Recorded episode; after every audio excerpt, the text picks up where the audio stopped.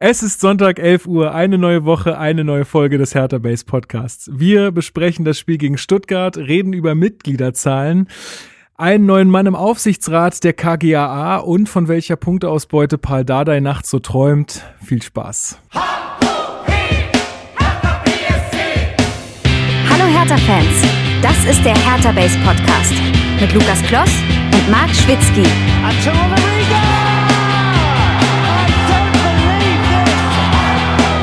Das habe ich noch nie gesehen. Ja, und dann, aber das stimmt, bei unserer Mannschaft gibt noch Känguru. Ja, Dodi, also so schnell wie ein Känguru. Dann viele hat gefragt, wieso sagst du Känguru? Leute, darf ihr nicht vergessen, ja, in Australien lebt die rote Känguru, das ist ein großer Känguru. Dieser Känguru kann 9 Meter weit springen, 3 Meter hoch springen und läuft mit 60 kmh. Gepard kann ich nicht sagen, Gepard ist das schnellste Tier in der Welt, ja, aber Dodi ist nicht die schnellste Stürmer in die Bundesliga, aber einige richtige schneller. Und ich glaube, das war ein guter Vergleich, weil viele hat gesagt, wieso sagst du Känguru? Ich wollte Tierarzt werden, ja, damals, ich hab, ich kenne die Tiere. Alle Tiere kenne ich, ja, ob das äh, Haustiere oder Wildtiere. Ich kann Frage stellen, ich werde sehr gute Antwort geben. Herzlich willkommen zum Hertha Base Podcast. Was der labert, ist so geil. Ich freue mich. Ich begrüße meinen Lieblings-Twitch-Geisterjäger Marc Schwitzky. äh, ja, grüß dich, hallo. Ich grüße dich. Was gäbe es Schöneres als im Valentinstag, dem Ehrentag von Valentin Stocker, äh, über die alte Dame zu reden mit dir und mit einem anderen weiteren Gast? Genau, dieser andere weitere Gast ist unser Hertha Base Redakteur Yannick. Ich grüße dich. Was wolltest du denn damals als Kind werden? Äh, guten Morgen erstmal. Äh, gute Frage. Das äh, ist ja auch noch gar nicht so lange her. Ist bei dir anders, weiß ich. Aber ähm, nee, ich bin jetzt erstmal ganz zufrieden damit, äh, durchs Studium zu kommen. Sehr gut, sehr gut, sehr gut. Muss erstmal Er kennt alle, Janik kennt alle Gesetze. Alle Gesetze. kennt- Alle Gesetze. auswendig. Du kannst mich alles fragen. Ich werde immer gute Antwort geben. So muss das sein. Ah, ja, ja, schön, dass wir heute hier zusammen sind. Ähm, genau. Ähm, ja, wie immer zum, zunächst ein bisschen ähm, Aufarbeitung des Feedbacks, was ihr uns so über die Woche gegeben habt. Äh, Das ist ja echt überragend, wie immer. Kann man da nur echt froh sein, gerade, glaube ich, auch was man so in der Podcast-Welt hört. Also ich habe ja auch noch ein paar andere Kumpels, die Podcasts machen und die klagen auch häufig drüber, dass man äh, so wenig Feedback auch dann zu Podcasts bekommt. Das liegt wahrscheinlich auch so ein bisschen an dem Medium an sich, aber äh, wir können uns, glaube ich, echt nicht beschweren, was das angeht. Und ähm, genau, erstmal haben wir eine E-Mail bekommen von Oliver, der hat gefragt, äh, was in unserem Intro äh, diese, diese, äh, diese, dieser Kommentar zu Toro Nariga ist. Also ähm, das Mhm. kann man, kann man mal sagen, das war dieses Pokalspiel gegen äh, Dresden, wo Toro Nariga, glaube ich, in der Nachspielzeit dann das, was war das, 2-2 spiel- schießt? Ähm, Ich glaub, ja, ne? Ich glaube, es Ja, war oder Verlängerung auf zwei? jeden Fall schon, ne? Ja. Auf jeden Fall dieser, dieser Weitschuss äh, von Toro Nariga und äh, der dann in die Maschen geht und der Kommentator dann komplett ausrastet. Auf Äh, Englisch, genau. Das war der englische Kommentar. Was ich immer ganz nett finde. Ich finde es nochmal fast äh, interessanter, wenn dann mal so härter oder so auf Englisch kommentiert wird, weil das hat nochmal eine ganz andere Farbe dann irgendwie. Ja, ich habe ja cool. eh, also das weiß man ja eh, dass irgendwie andere Kommentatoren aus anderen Ländern das meistens eh emotionaler rüberbringen als die Deutschen. Das ist nun mal so. Deswegen haben wir uns hier auch für die englische Variante entschieden. Ähm, dann hat uns Robert geschrieben. Robert hat uns noch mal so ein bisschen was zu dieser äh, Sache mit dem FC Bayern und dem Flieger äh, geschrieben. Das war auch, äh, war auch ganz nett zu lesen. Da ging es so ein bisschen darum, dass der FC Bayern ja auch stark mit der CSU vernetzt ist ähm, und die CSU ja immer den Verkehrsminister stellt und seitdem das so ist, wird immer meistens so Mhm. der, der Standort äh, München sehr stark gestärkt, was den Flugverkehr auch angeht. Und Berlin wird da immer so ein bisschen ähm, ja, wird da einfach immer ein bisschen ähm, ja, stiefmütterlich behandelt so und äh, das, das stößt wahrscheinlich auch in Berlin einigen Leuten auf. Und äh, Rummen, äh, er schrieb dann so, naja, vielleicht hat Rummenigge auch einfach gedacht, naja, er ruft dann da einfach an und dann geht das schon mit nach 0 Uhr, das wird alles kein Problem, weil der, weil das wahrscheinlich so ein Mann ist, der das so gewohnt ist. Und dann sitzt da vielleicht jemand am Flughafen und sagt sich, nö, heute nicht, Leute, heute nicht. Aber es ist ja alles gut gegangen. Bayern hat die Mission Genau. Titel Nummer 6 beendet. Herzlichen für Deutschland. Glückwunsch. für Herzlichen Deutschland Glückwunsch. und für Thomas Müller. Ähm, fand ich fand ich bewegend, äh, Ja. wie Kimmich gesagt hat, den Titel haben wir auch für Thomas geholt, ähm, ohne jetzt in irgendeiner Weise mich lustig drüber zu machen, machen Hatten zu wollen, Sie- dass Mann an Corona erkrankt ist, das ist ja klar. Aber ach man, das ist schon so eine Show, die so weit weg von allem ist. Ähm, Komplett. Aber ja. Hatten die ein Trikot äh, dabei wenigstens beim, beim, beim Jubel mit dem Pokal? Also ein Trikot mit Äh, Müller, so? Ja, das weiß ich nicht. Ähm, aber er wird im Kopf und im Herzen gewesen sein. Von daher muss das ja reichen. Alter. Ich, Aber äh, ich kein Wort zu Boateng von Kimmich. Ja, ja, für den hat er, für der hat den Titel ja jetzt nicht geholt. Äh, für den haben sie nicht geholt. War, war der dabei? nee, Er ist ähm, abgereist, glaube ich. ja. Ähm, er ja naja, persönliche der- Tragödie Schwierige, genau, schwierige Geschichte. Ihr habt es vielleicht mitbekommen. Also, weil es ja auch ein Ex-Hertha-Spieler ist, kann man da vielleicht kurz mal drauf eingehen. Seine Ex-Freundin ähm, hat Suizid begangen, kurz nachdem die sich getrennt haben. Und ähm, ich finde, das kann man schon mal ansprechen, weil es wieder so ein, das zeigt mir mal wieder so, was dann doch auch Öffentlichkeit mit einem Menschen machen kann und vor allem bestimmte, ähm, bestimmte Öffentlichkeit oder bestimmte Boulevardblätter, die sich nicht scheuen, jedes, also wirklich jedes kleine bisschen von so einer, von so einer Tragödie dann auszuschlachten, nur weil es halt Boateng ist und jemand, der bei Germany's Next Topmodel mitgemacht hat, dann sich ähm, ja anzumaßen, da die ganze Zeit echt ekelhafteste ähm, Überschriften zu bringen. Und ich finde, Jan Böhmermann hat das ganz schön irgendwo mal in einer Story gepostet. Da, da hat er so ganz viele Überschriften von der Bild-Zeitung ähm, gepostet, äh, wo es dann um, um, ähm, um die Kascha, glaube ich, hieß sie, ne? Oder Kasia, ich weiß nicht, also ich glaube, auf, auf Hm. Polnisch man, äh, spricht man es Kascha aus. Ähm, ähm, wo es dann irgendwie darum ging, sie irgendwie fertig zu machen und am Ende die letzte Schlagzeile war, ja, sie ist tot, ja. Also ich, ich finde, man sollte das Privatleben von den Leuten einfach mal in Ruhe lassen. Ähm, es, das, ist, das ist nichts, was uns angeht und das endet am Ende, wenn es richtig blöd läuft, so. Und ich finde nicht, dass das, dass das irgendwo in irgendwelche anderen Wohnzimmer gehört. Das finde ich nicht in Ordnung und ja. Nun gut, jetzt muss man da mal abwarten. Ich will da jetzt auch nicht irgendwie mutmaßen oder so. Äh, Es ist ja auch irgendwie bekannt geworden, dass Boateng dann irgendwas in irgendwelchen Interviews gesagt hätte und so. Das ist natürlich auch nicht der feinste Move. Aber ja, wie gesagt, einfach sowas äh, ist ja dann auch in der Verantwortung der äh, ja, Blätter, ähm, ob ich das dann auch abdrucken muss oder nicht. Und ja, es ist ja, Anstand kannst du da ja leider nicht mehr erwarten. Nee, Ja. und dann wird das immer alles, dann wird das immer alles mit Pressefreiheit äh, irgendwie verargumentiert oder wir müssen doch berichten. Nee, müsst ihr nicht. Ihr könnt auch, ihr könnt auch äh, entscheiden, was ihr schreibt und was nicht. Das ist nicht, das ist, das äh, verbietet euch keiner. Ihr müsst nicht jeden Dreck schreiben. Gut, aber das nur ein kleiner Ausflug dahin.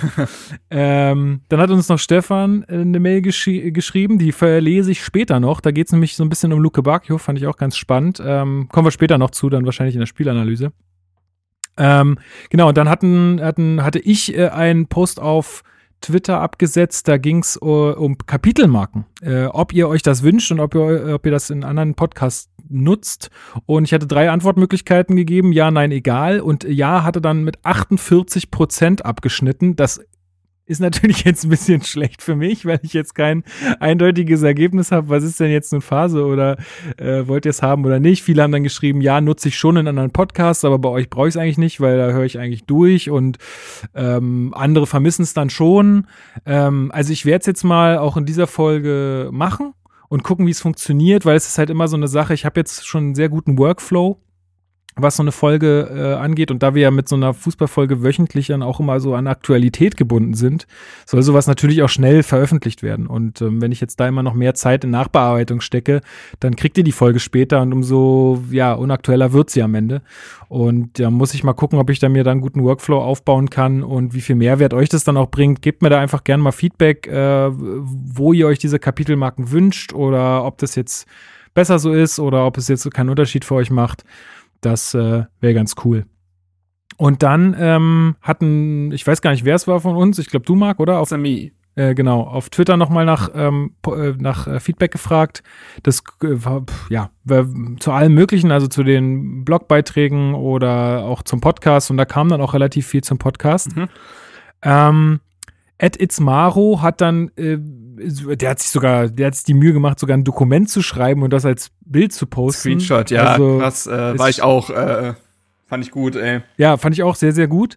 Ähm, er hat vor allem so ein bisschen die Struktur. Ach so, wen das jetzt alles nicht interessiert, ne? Kapitelmarke, einfach schon mal zu den Hertha-News äh, springen, gar kein Problem. Ähm. Siehst du, so macht man sich, so kann man sich das doch jetzt immer wegargumentieren von wegen, ja, ihr könnt das skippen. Das ist das Ding. Das ist auch für uns gut. Eigentlich ist es für uns auch gut, ja. Äh, genau, ach so, wollte ich noch sagen, Janik, wenn du, äh, wenn du das mal aus deiner Sicht betrachten willst mit den Kapitelmarken, äh, nutzt du das oder äh, also ich höre jetzt nicht so super viel Podcasts, ich nutze es persönlich nicht, ähm, kenne aber einige, die sagen, es ist mega sinnvoll, wenn man halt ein Thema hat, was man gerne überspringen will und dann weiß, wohin. Also ich glaube, wenn das nicht ein wahnsinniger Mehraufwand ist, ist das schon ein äh, vorhandener Mehrwert. Ja, ja, genau. Das muss ich glaube, ein mhm. Wort dazu ist auch, das hatte ich dir auch nochmal geschrieben, Lukas, äh, wir kriegen das ja immer mal wieder mit, dass auch einige Leute quasi dann nur ein, diese eine Folge hören, weil es gegen ihren Verein ging in dem Spiel. Also Hertha Bayern hören dann halt Bayern-Fans auch mit rein. Und für die ist natürlich die Spielanalyse das entscheidende Ding. Das wollen sie hören, die Einschätzung quasi der anderen Seite. Und was dann Hertha News und so weiter angeht, das interessiert sie dann wahrscheinlich auch weniger. Also auch für die Seite, auch wenn man für die Leute quasi den Podcast ja nicht hauptsächlich macht, ist es ein sehr, sehr nettes Feature, glaube ich. Ja, genau. Das ist, das ist auf jeden Fall richtig. Gut, also wie gesagt, es ist so ein bisschen Zeitaufwand versus Nutzen. Ähm, ich guck mal, dass ich da mir was Gutes einfallen lasse und dann ähm, hoffentlich, dass das halt zur Gewohnheit wird mit den Kapitelmarken. Genau, dann ähm, ja, kommen wir zum, zum Dokument von Itzmaro. Ähm, der hat so ein bisschen die Struktur bemängelt bei uns, was ich dann doch irgendwie komisch fand tatsächlich. Also vielleicht war, ist es ja sein Eindruck, aber ich hab, finde schon, dass, dass wir schon so einen klaren Ablauf haben. Also wir haben ja mal Begrüßung, dann gibt es ein bisschen Feedback, dann gibt es die Hertha-News, dann gibt es die Spielanalyse, Ausblick und Schluss. So. Ja, und ich glaube, es hat sich auch nochmal, und das haben ja auch einige geschrieben, das macht jetzt die Meinung von ihm ja nicht weniger äh, relevant. Ne? Es ist klar, dass jeder auch eine andere Meinung haben kann, aber einige haben ja auch geschrieben, dass die Struktur mit äh, den neuen äh, Einspielern nochmal viel klarer geworden ist. Ähm, was ich zum Beispiel auch finde. Ne? Also es ist ja mhm. immer so, dass diese Trenner-Jingles äh, da auch so Segmente irgendwie äh, aufschlüsseln und äh, signalisieren und das finde ich äh, ist da auch noch mal besser geworden dementsprechend. Ja, aber ey, ähm, tr trotzdem ähm, vielleicht müssen wir auch ein bisschen mehr darauf achten, dass wir nicht äh, irgendwie hin und her springen in den Themen. Das ist ähm, das können wir uns auf jeden Fall zu Herzen nehmen und werden wir auch tun. Eine Sache, die ich mir da rausgenommen habe, ist nämlich auch, also man wird leider nicht drum herumkommen, dass wenn man das Spiel bespricht, auch schon auf gewisse Spieler eingehen muss. Das gehört nun mal zur Geschichte des Spiels dazu.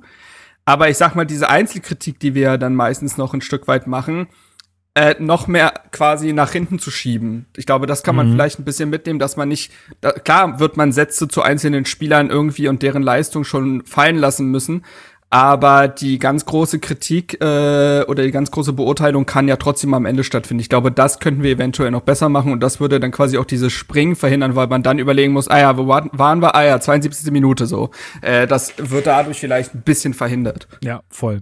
Genau. Dann hat er auch noch mal darauf hingewiesen, und das ist uns ja auch schon öfter mal zu Ohren gekommen, dass, dass wir versuchen sollen, unsere Wiederholungen zu reduzieren, also dass so redundante Aussagen von uns mhm. ähm, vermieden werden ja, äh, sehe ich total. Also finde ich auch, äh, ist ein absolut guter Punkt. Meistens will man dann halt, habe ich damals auch schon gesagt, wo ich darauf auf das Feedback eingegangen bin. Manchmal will man dann einfach noch mal Sachen unterstreichen und sagt es ja, dann noch ja. Ähm, Stilmittel. Aber, genau, aber vielleicht, äh, ja, auch da äh, versuche ich mehr drauf zu achten. Mhm, dann hat er uns noch vorgeschlagen, so äh, Portale wie Statsbomb mehr einzubinden für tiefere Analysen und so. Ähm, ja, ist auch, also das wird jetzt häufiger kommen noch bei dieser, bei dieser, bei diesem Feedback-Segment, dass ich sage, hey, das ist auch alles eine Zeitfrage, ne? Ich, ähm, also ich, ich stecke da jetzt halt pro Woche schon relativ viel Zeit rein. Wenn ich jetzt mich auch noch mit tiefergehenden Analysen beschäftige, dann wird es irgendwann äh, tatsächlich einfach zu viel für mich, weil ich kann nicht nur von Arbeit und Podcast leben. Ich muss auch noch irgendwie andere Dinge machen und ähm, das wird dann einfach für mich von der Zeit her zu intensiv, als dass ich da ähm, äh, ja, mich noch, noch tiefer reinstürze. Aber wir werden auf jeden Fall mal versuchen, ähm, so hier und da ähm, ein paar Zahlen mehr zu bringen, dass man vielleicht gewisse Aussagen ähm, nochmal unterstreicht, auch mit Daten.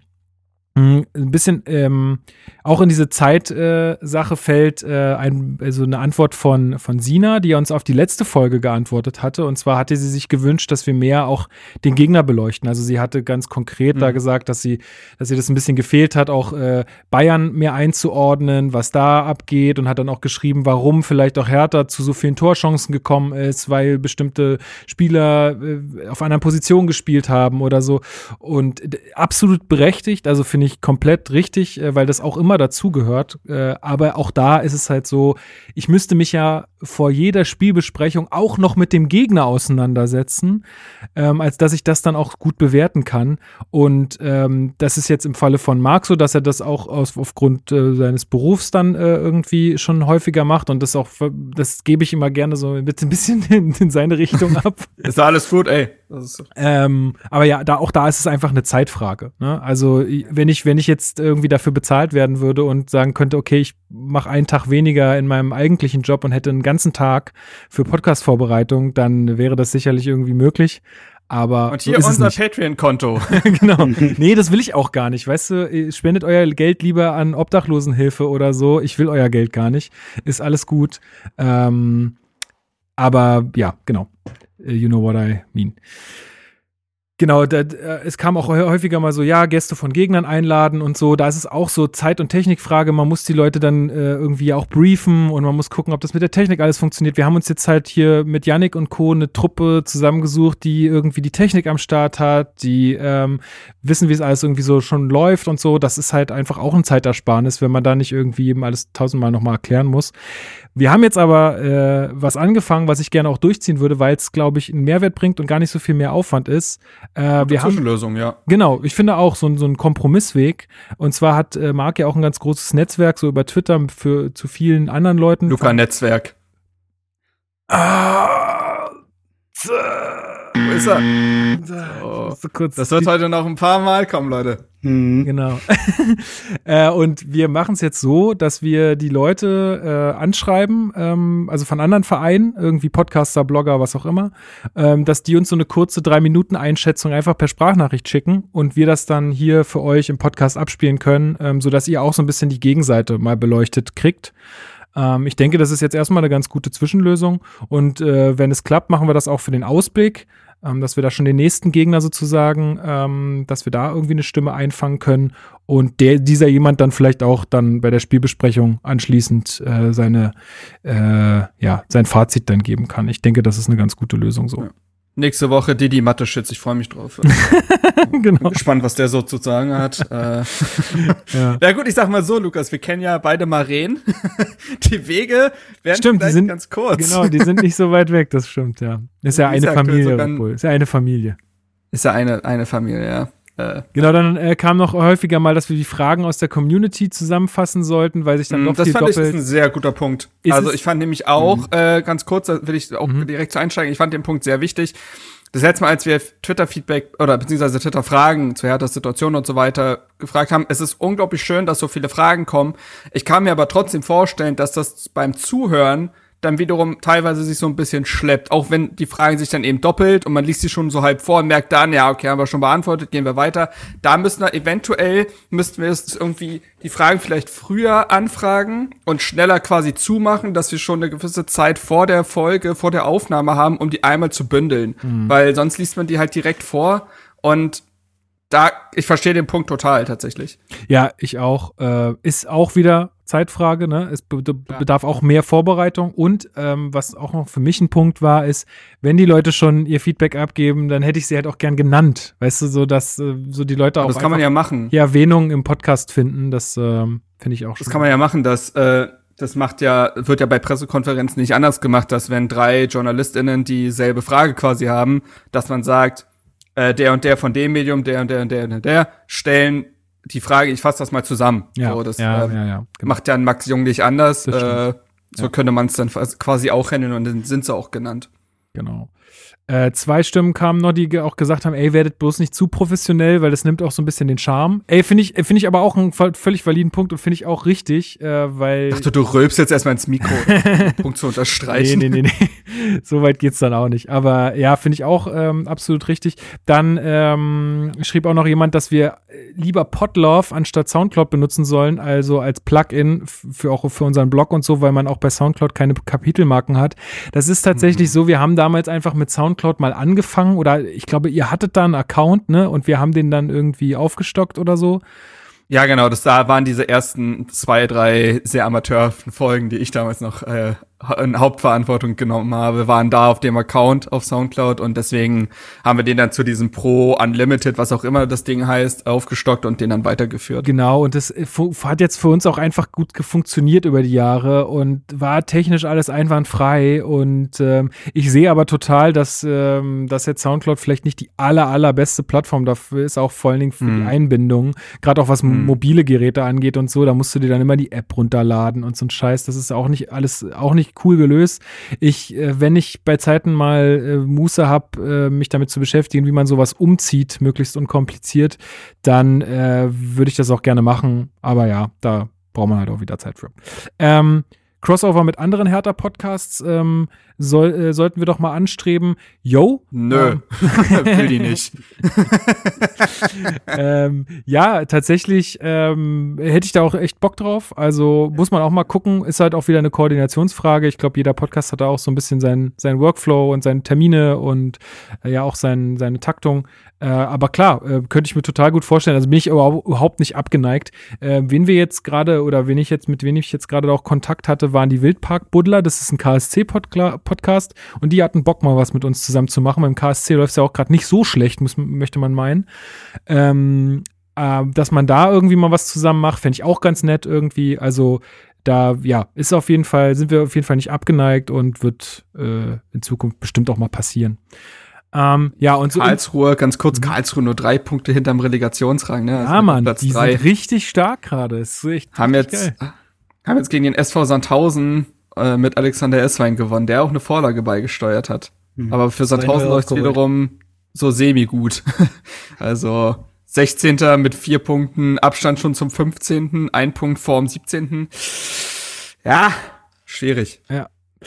Naja, gut, und äh, zusammenfassend einfach, also ich weiß euer Feedback da komplett zu schätzen. Ähm, das ist echt richtig cool und wir sind auch echt äh, immer dran. Ihr merkt es ja auch an den Einspielern und so weiter und irgendwie an der Struktur. Und ich versuche auch so intern immer ein bisschen mehr darauf zu achten, dass das alles so ein bisschen glatter von der Bühne geht. Ähm, äh, also mit der Technik und so auch. Also wir versuchen uns da auf jeden Fall immer weiterzuentwickeln, aber es ist halt einfach wirklich so, dass das hier ein, also für mich absolutes Hobbyprojekt ist und gerade ist es äh, auch beruflich bei mir echt äh, stressig und dann das auch jede Woche zu machen. Ich mache das total gerne jede Woche, aber äh, seht's mir nach, dass das dann vielleicht nicht alles so schnell geht, wie wenn man das dann professionell macht. Ähm, und es ist halt auch echt, also es ist das muss ich auch mal sagen, es ist auch einfach krass, immer Spiele zu gucken und nie so entspannt einfach sich mal ein Spiel mit drei Bierchen reinzuziehen, sondern ähm, immer zu wissen, okay, ich muss jetzt irgendwie schon mm. im Podcast denken. Also ich muss immer mm, schon denken, okay, was können wir im Podcast machen, was ist wichtig, mir schon Notizen im Handy tickern und so. Also es ist auch irgendwie schon eine Anstrengung. Und ähm, ja, also wie gesagt, seht es mir da einfach nach, wenn das dann alles nicht so, so schnell geht wie wie äh, vielleicht, wenn das jetzt der RBB macht oder so. Genau, gut. Nee, das war's soweit. Ähm, ansonsten noch irgendwelches Feedback von dir, Yannick, oder von dir, Marc, was ihr noch ansprechen wolltet, was vielleicht wichtig ist? Oder vielleicht hast, hast du ja auch noch eine Idee, Yannick, was man besser machen kann?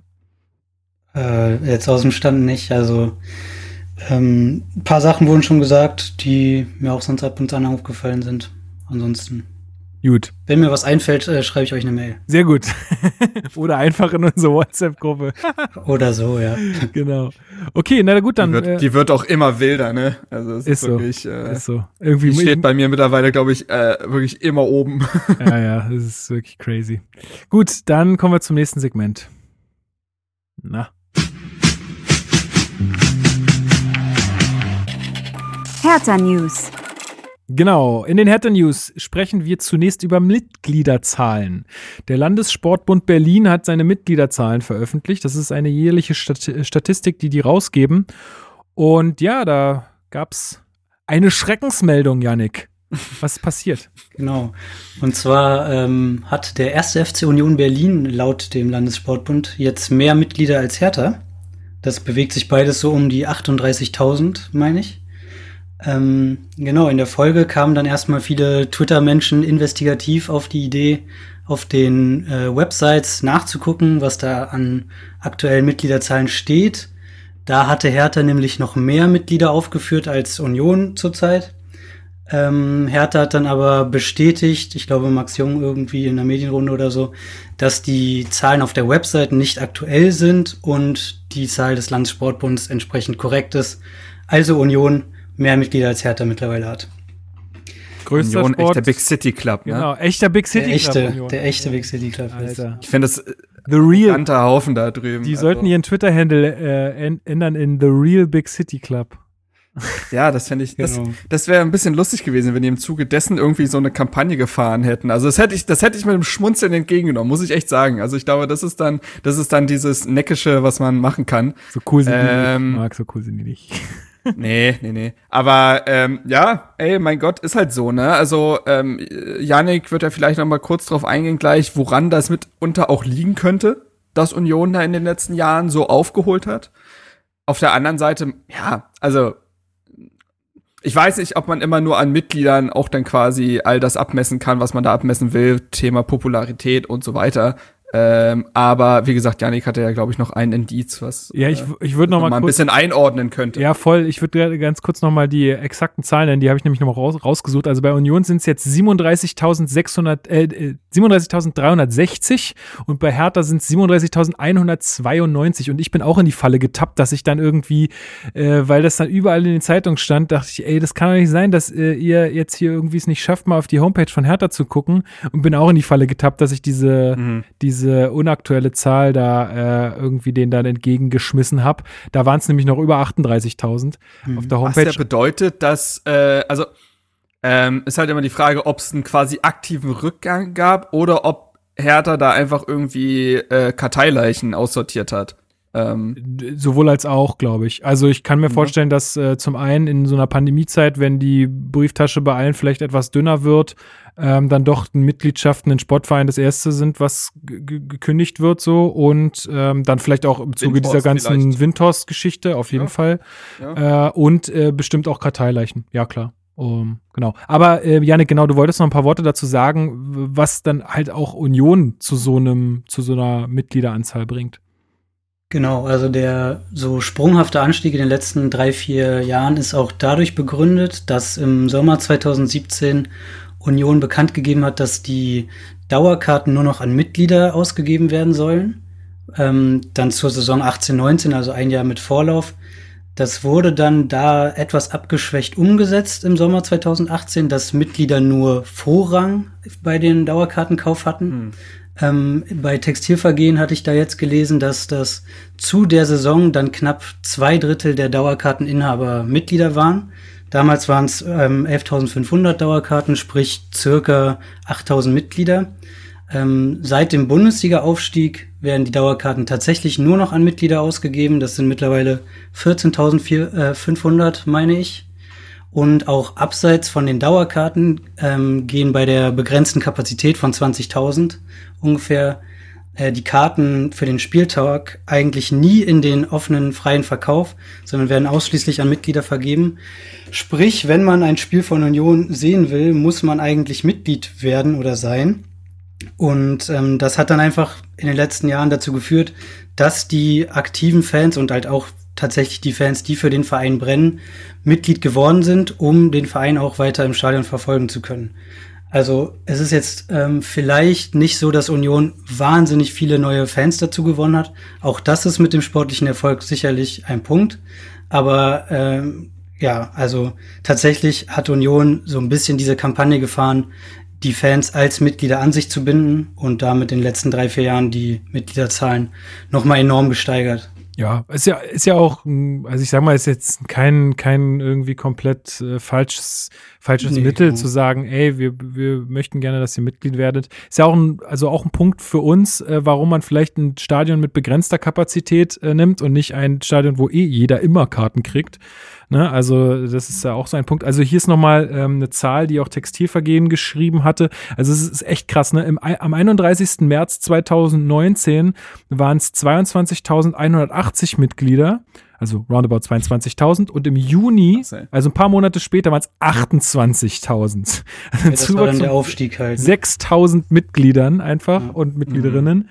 Das ist also wirklich völlig bescheuert, ähm, wie die da dann so einen Ansturm äh, ge ge ähm, gebracht haben. Genau. Also das war ja dann der Aufstieg und dann war ja schon klar, Karten gibt's auf jeden Fall nur noch für Mitglieder, also auch Spieltagskarten und dann haben sich da viele wahrscheinlich gedacht, jetzt müssen wir zugreifen.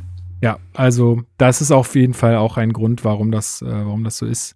Ähm, und ja, aber nichtsdestotrotz glaube ich, ich glaube, äh, jetzt habe ich die Zeit nicht ganz mehr im Kopf, aber Gegenbauer hatte ja irgendwie sowas roundabout 50.000 Mitglieder ausgegeben als Ziel in seiner Amtszeit.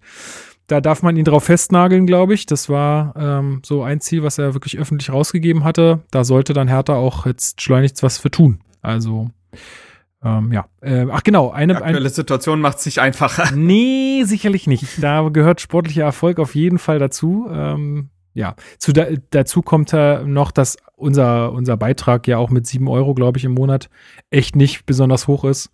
Ähm, also im Vergleich jetzt zur Union, ich glaube, da sind es zehn. Ähm, also da werdet Mitglied, Leute. Äh, ernsthaft, ihr habt, äh, ihr habt Vorverkaufsrecht bei Auswärtsspielen. Gut, gerade ist das kein Argument, verstehe ich. Aber ihr kriegt äh, irgendwie immer einen Brief zum Geburtstag, das ist ganz nett. Ihr dürft auf die Mitgliederversammlung gehen, das ist total interessant. Äh, zumindest äh, einige Teile davon. Ihr dürft mitentscheiden, äh, was, was den Verein angeht. Also wenn, wenn euch irgendwas nicht passt, dann äh, könnt ihr da eure Stimme abgeben. Äh, ihr kriegt Rabatt bei den äh, Fanartikeln. Also ja, why not? Ey, wenn ihr die Kohle habt dann und euch härter am Herzen liegt, dann macht das. Juti, dann äh, haben wir dazu noch was? Nee, ne? Das war's. Gut. Dann äh, der Struktur wegen. Neuer Punkt. Wir haben einen neuen Mann im Aufsichtsrat, der KGAA wohlgemerkt. Ähm, und zwar ist es ja so, dass Windhorst mit seiner äh, Tenor Group ähm, ja, 66 Prozent roundabout äh, Prozent an der KGAA hält und somit vier Sitze besetzen darf. Da sitzen aktuell schon Lehmann, ne, das wissen wir alle, der ist so ein bisschen für das Sportliche zuständig. Ähm, dann sitzt da Thomas Werlen, das ist äh, jemand aus Zürich, der so ein bisschen äh, für das Rechtliche, also ja, für die juristischen Dinge zuständig ist. Und Tarek Malak, der ist aus der Tenor Group selbst, ähm, also da ja direkt einer aus äh, von Tenor. Und jetzt ist noch neu hinzugekommen, damit ist dann der letzte Sitz auch besetzt. Äh, Georg Kofler ist ein gebürtiger Südtiroler, der war früher bei Pro7, ähm, dann war er ähm, auch lange Zeit bei Premiere und soll jetzt so ein bisschen die Medien- und Marketingfragen übernehmen im Aufsichtsrat. Genau, ich glaube, äh, ich weiß nicht, ob ihr jetzt noch mehr zu dem Mann gelesen habt äh, als ich, aber Oh, ich, ist äh, Mitglied von äh, die Höhle, Höhle, die Höhle des Eduard Löwen. äh, ähm, naja, aber dadurch ist er vielleicht tatsächlich ein paar Leuten sogar ein Begriff. Da war er, glaube ich. stimmt, der äh, hat so ein Investment-Ding ge gegründet dann noch, ne? Nach seiner Danach, genau, nach seiner Premierezeit hat er so ein Investment, eine Investmentgesellschaft gegründet. Ich glaube, dem geht's finanziell auch nicht ganz so schlecht. Ähm, und äh, genau, ja. Aber ich glaube, mehr gibt's da tatsächlich auch nicht groß zu sagen. Äh, Aufsichtsrat sollte ja auch, wenn alles nach Plan verläuft, nicht so viele Geräusche machen. ähm, normalerweise ist das ja eher so ein Gremium, wo man sagt, ja, das hält sich im Hintergrund. Ähm, was mit Jens Lehmann zuletzt nicht so oft geklappt hat, aber ich weiß jetzt nicht, ob Georg Koffler da so in Erscheinung treten wird. Ja, hoffen wir mal. nicht. Vielleicht, haut er dann auch wieder einen Sky 90 Exklusivinterview oder so raus, wie Carsten Schmidt schon. Ist ja auch sein alter Club. Wie das wohl zustande kommen könnte, ich weiß es nicht. Komplette Ex-Führungsriege von Sky Genau. äh, bei uns. Sich einfach genau diesen Sender einverleiben und äh, kritische Berichterstattung ist damit passé. Ja, genau, aber es Gut. gab auch noch einige andere Aussagen ähm, äh, ja, von Richtung Tenor beziehungsweise Windhorst in dieser Woche. Janik, äh, klär uns doch mal ein bisschen auf. Da gab es wieder ein Interview und äh, ja, da gab es mal wieder einige äh, ja, komische Aussagen von ihm. Aussagen. Genau, also im Zuge dieser Personalie Kofler hat Windhorst auch der DPA, glaube ich, war das, ein Interview gegeben. Und ähm, ja, also im Endeffekt wieder große Ziele ausgegeben, so ein bisschen, und ähm, davon geredet, dass man einen Weg wie Juventus gehen möchte mit der Fiat-Eigner-Familie, die ja da Geldgeber ist. Er sich das auch über 30 Jahre vorstellen könne bei Hertha. und ähm, er keinen Gedanken an einen Abstieg verschwendet, weil das eh nicht passieren wird mit dieser wunderbaren Qualität, die da äh, bei uns tagtäglich auf dem Platz ist.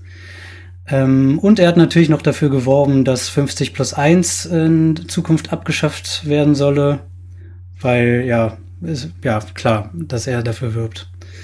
Naja. Ja, also ich nochmal den Wortlaut dahin gehen, nochmal da. Ich kann das ja mal einfach vorlesen. Ja. Ähm, was er dazu gesagt hat, weil ich finde, der Wortlaut ist ja schon wichtig auch.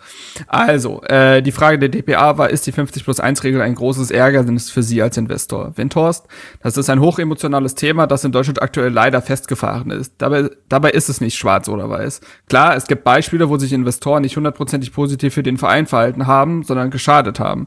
Es gibt aber auch viele Beispiele, bei denen es durch Investoren positive Entwicklungen gegeben hat, die den Verein genutzt haben.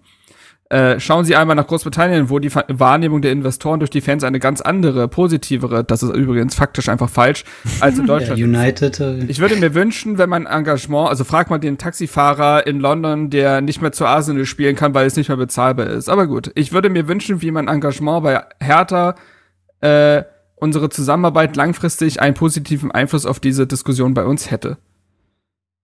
Ey, ja. ich, äh, was ich ganz spannend finde, ist, dass er ja auch in, einfach in jedem Interview äh, diese, dieses langfristige Engagement irgendwie mhm. nochmal unterstreicht. Also ich, ich sag mal, wenn der jetzt irgendwann aus, also jetzt in den nächsten fünf Jahren aussteigt, also da, sorry, aber dann kannst du dem ja gar nichts mehr glauben, dem Mann. Also das, das, also das wird, glaube ich, echt nicht passieren, weil der, das sagt er ja so häufig und damit würde der seine komplette Glaubwürdigkeit mit einem Mal zunichte machen, wenn der bei uns aussteigen würde. Also da glaube ich schon an ein langfristiges Engagement. Aber ja, uns jetzt mit Juventus Turin zu vergleichen, während wir fast absteigen, ist halt schon auch mutig. Ja. Ich kann das nochmal. Äh, ich habe gerade hab grad gesehen, dass er noch zwei weitere Fragen dahingehend beantwortet hat, die finde ich auch nochmal interessant sind, weil äh, das nochmal auf diese 50 plus 1 Sache abzielt. Ich kann das nochmal, um das Ding quasi dann rund zu machen.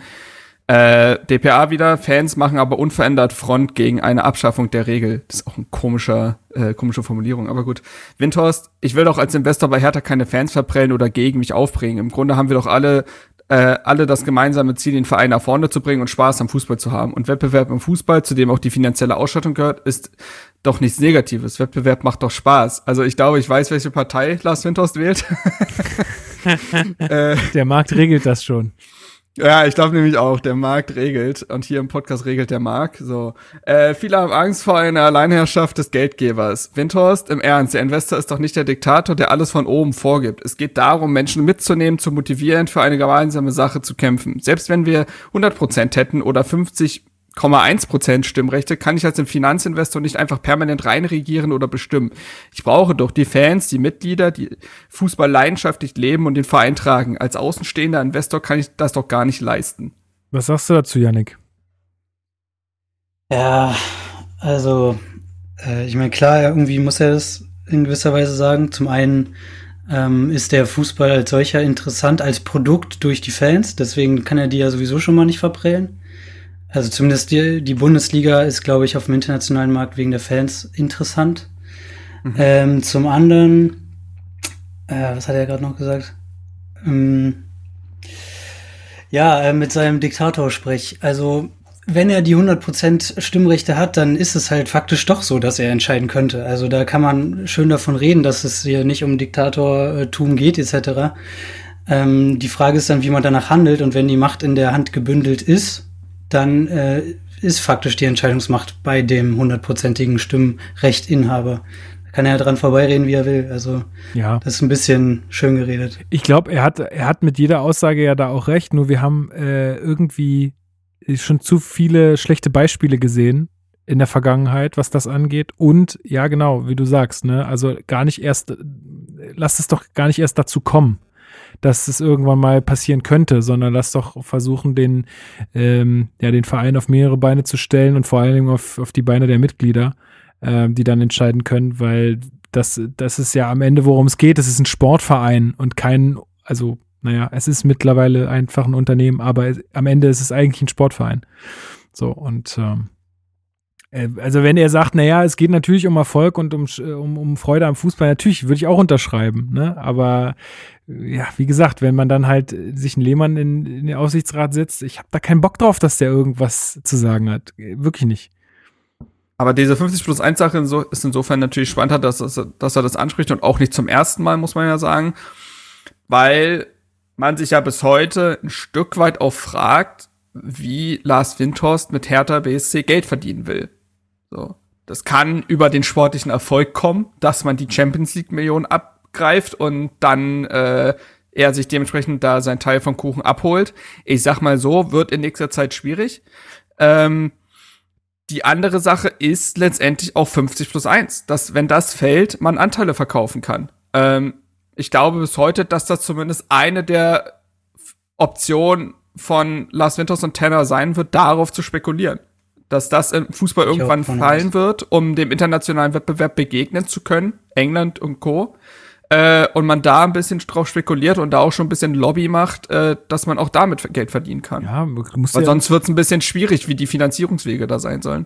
Ey, ist, äh, ich glaube auch, dass auf kurz oder lang, wenn da weiter Leute wie Rummenige und, äh, weiß ich nicht, äh, RB und äh, alle möglichen Vereine an der Spitze der Bundesliga sind, ich glaube, dann wird das irgendwann unvermeidbar sein. Das, ähm, das Parallel zur europäischen Superliga kommt das dann. Genau, also dann hat mich der Fußball halt verloren, aber gut, dann ist das so. Ähm, das müssen sie dann wissen, aber ich glaube tatsächlich auf kurz. Müssen sie wissen, ob sie Lukas verlieren wollen da. Nee, naja, es geht ja nicht nur um mich, sondern auch um viele andere. Ich weiß, was du meinst. Ne? Ja, ja. Also das, äh, ja, da bin ich, äh, ja, müssen wir aber, glaube ich, auch einfach abwarten. Da kann man sich einfach nur immer gegen, dagegen aussprechen. Ähm, aber für, ich sag mal, natürlich für diese Vereine da oben ist natürlich, und selbst wenn wir da oben st stünden, ne, also am Ende, stell dir mal vor, wir also jetzt mal blöd gesprochen, ne? aber wir spielen jetzt irgendwie über fünf bis zehn Jahre Champions League und merken einfach, dass dadurch, dass wir diese Regelung in der Bundesliga haben, wir einfach ja. keine Sonne mehr sehen. Wir immer in der Vorrunde aus, äh, ja, ausscheiden, uns immer die Spieler weggekauft werden und so weiter und so fort, dann würde, also ist irgendwie der Ruf danach, da Wettbewerbsfähigkeit herzustellen, ist doch total äh, verständlich. Ja. Ähm, also das ist ja das dasselbe ist, das Ding. Ist immer, das ist immer diese, dieser Trade-off. Will ich also will ich den sportlichen Erfolg um jeden Preis oder sage ich, ich will diese Konst dieses Konstrukt mit den Mitgliedern, nehme dafür aber in Kauf, dass ich halt nicht die ganze Zeit sportlichen Erfolg haben kann. Ja, das ist ja dieselbe Diskussion wie äh, mit den TV-Geldern. So. Natürlich kann Bayern entweder sagen, ja gut, wir wollen irgendwie mehr Wettbewerb in der Liga haben, verzichten dafür auf Geld, aber dieses Geld fehlt halt eben dann im Vergleich zu den anderen Vereinen in der Champions League und das ist ja das, womit sich Bayern mittlerweile misst. Also Bayern misst sich ja eben nicht mehr an der deutschen Meisterschaft, die sie dieses Jahr äh, wieder gewinnen werden, sondern holen wir diesen Champions League Titel. Ja. So. Und da ist das Geld halt dann wieder, da wieder für sie entscheidend, auch wenn es in der Liga den großen Unterschied vielleicht nicht macht. Also das ist immer diese Diskussion und das ist echt eine Frage der Perspektive, hast du recht. Gut. Dann können wir das. Ja, übrigens dazu, ja. Äh, ganz kurz, kurze Werbung dazu. Wer zu TV-Geldern und äh, all dem mehr wissen will, möchte ich da nochmal Werbung für Elf Leben machen von Max Jakob Ost, der äh, das ist äh, ein Podcast eigentlich über das Leben von Uli Hoeneß, aber was Max in dem Podcast gleichzeitig schafft, ist eigentlich die gesamte Geschichte des deutschen Fußballs und der Bundesliga seit, ich sag jetzt mal, seit quasi Uli Hoeneß in dieser Stadt findet, äh, aufzuholen, aufzuräumen. Äh, und da geht es auch sehr viel um eben diese Strukturen, die heute vorherrschen, die heute dieses, ich sag mal, für viele Vereine ungerechte System bedeuten.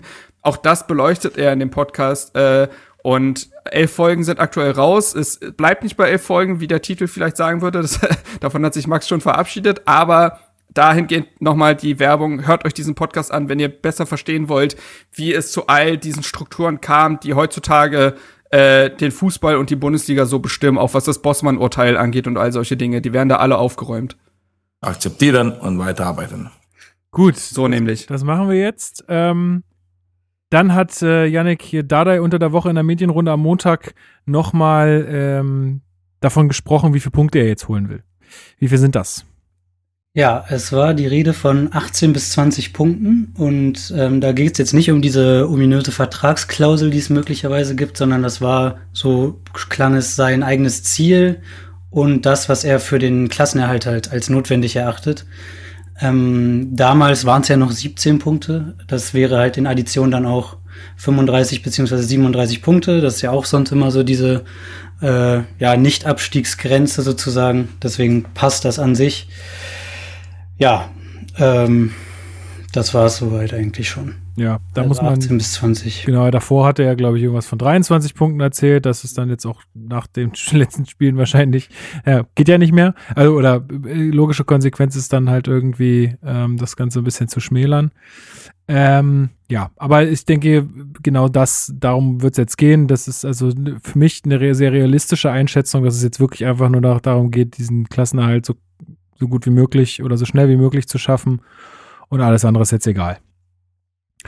Gut, dann ähm, glaube ich, sind die Hertha News auch beendet oder hast du noch irgendwas, Marc, was in das Segment reingehört? Nee, ich glaube, wir können so langsam ähm, in den So langsam nach 45 überleiten. Minuten äh, Ja, doch, dann ne? mal Also zur ich, äh, kommen. nach einer Halbzeit, eine Halbzeit verschenkt und jetzt geht's los. Leute, ich kann euch nur sagen, ne, es äh, gibt jetzt Kapitelmarken, ja. Und wenn ihr das Ganze auf Spotify hört, dann ist das natürlich nicht so, weil Spotify unterstützt keine Kapitelmarken. Holt euch einen Podcatcher, wenn, äh, wenn ihr jetzt sagt, oh, jetzt haben die äh, 45 Minuten die ganze Halbzeit drüber ge- geredet, äh, über Sachen, die mich nicht interessieren, dann äh, nutzt doch eine Podcast-App. Ich kann da, die kenne ich zumindest für Android, äh, Podcast Addict ähm, empfehlen. Und für ähm, iOS nutze ich Overcast, ähm, zwei gute Podcast-Apps, glaube ich. Und ähm, da gibt es dann sowas wie Kapitelmarken, da könnt ihr dann auch gewisse Segmente überspringen. Und wir kommen jetzt zur Spielanalyse.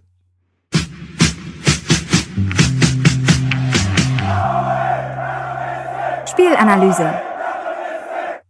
Genau, und wie gewohnt kommen wir zunächst zur Aufstellung. Ähm, da hatten wir zwei Veränderungen bei unserer Startelf. Ähm, genau, welche waren das?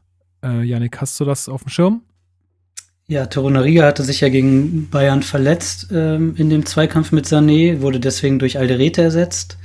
Und Gendusi ist äh, statt Darida aufgelaufen in der Startelf. Auf der 10 im typischen Dardaischen 4-2-3-1, wobei das äh, gegen den Ball auch oft zu einem 4-3-3 wurde, wie es so ein bisschen unter Labadia auch funktioniert hatte. Genau, damit Kedira, funktioniert, aber genau, Kedira und Radonjic äh, nur auf der Bank, ähm, wie auch im letzten Spiel. Ähm, manche hatten ja vermutet, dass man mit Kedira und Radon oder zumindest Radonjic beginnt, äh, weil der ja einen ganz guten Eindruck gemacht hat im letzten Spiel. Dem war nicht so. Ähm, für beide Mannschaften war es, glaube ich, sehr wichtig, äh, irgendwie jetzt mal so eine leichte Trendwende einzuwenden, äh, einzu, ja, einzu, einzu, Leiten. schlagen, einzuleiten, ja, einzuleiten ist besser, einzuleiten. Ähm, denn auch Stuttgart hat sich jetzt irgendwie in den letzten Spielen ein bisschen schwer getan. Ähm, Genau, aber bevor wir jetzt äh, da äh, mit unserer Sicht einsteigen, würde ich gerne von Lennart äh, die Einschätzung hören. Äh, Marc, du kannst ja mal kurz ähm, noch mal was zu Lennart sagen. Warum ist der denn, äh, warum hat der denn ja die Expertise, äh, uns da was zu erzählen? Also, Lennart Sauerwald äh, kenne ich äh, mittlerweile ja auch persönlich von äh, äh, den TK Schlanz, die wir schon mal erwähnt haben, diese Twitter-Treffen. Echt guter Typ.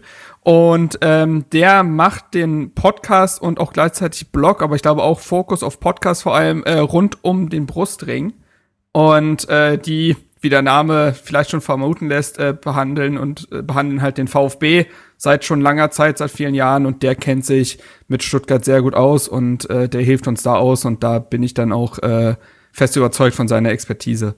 Genau, dann machen wir es nämlich jetzt wie in den Pressekonferenzen, dass wir uns erstmal die Einschätzung vom Gegner einholen. Jetzt waren die natürlich Heimmannschaft, aber bei uns im Podcast sind sie dann äh, quasi Gast. Und wir hören jetzt mal Lennart kurz zu. Ähm, ja, hallo liebe, äh, liebes Team von Headerbase, hallo liebe Hörerinnen und Hörer. Ähm, hier meine Einschätzung zum Spiel VfB gegen Hertha. Ähm, ich wusste vorher nicht so richtig, wie ich euch einschätzen soll, äh, weil ihr ja schon eigentlich vom Namen her ganz gut besetzt seid. Nicht zuletzt auch durch unseren ehemaligen äh, Meistertorschützen Samir Kedira, aber natürlich trotzdem unten drin steht. Und ich fand, wir haben uns eigentlich ganz gut äh, berappelt, nachdem ich am Anfang so ein bisschen das Gefühl hatte, oh, das geht gleich nicht so gut los. Ähm, ich fand vor allem, dass wir auf der linken Seite mit äh, Tommy, der jetzt gerade noch äh, von der Verletzung zurückgekommen ist, und Sosa ähm, überraschend gut aufgestellt waren. Das ist, glaube ich, auch was, mit dem Dardai vielleicht nicht so mit gerechnet hat oder, oder die Hertha. Ich finde, die haben viele gute Angriffe über links gemacht, weil es beides sehr schnelle Spieler sind, die auch gute Torvorlagen machen können.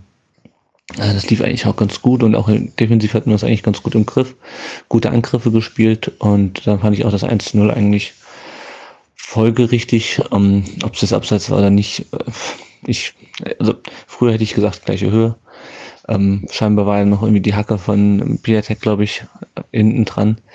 Insofern ähm, glaube ich, es geht aber nach dem von den Spielanteilen her nach der ersten Halbzeit in Ordnung. In der zweiten Halbzeit haben wir leider so ein bisschen den Zugriff vermissen lassen, ähm, haben uns ein bisschen hinten reindrängen lassen, auch von euch. Habt sicherlich auch es viel besser gemacht als in der ersten Halbzeit. Ähm, das Tor, ja, ich glaube, unser Stürmer Sascha Kalajdzic als, als Kacktor des Monats bezeichnet. Ähm, sicherlich gut gemacht von, von Sammy auch wie er den da reinflankt, aber insgesamt viel zu passiv verteidigt. Ähm, ja, und so Schnitzer wie der von Karasor, wo er den Ball hinten verspielt äh, und dann Anton auf der, auf der Linie klären muss. Das sind einfach Sachen, die reiten uns immer wieder rein.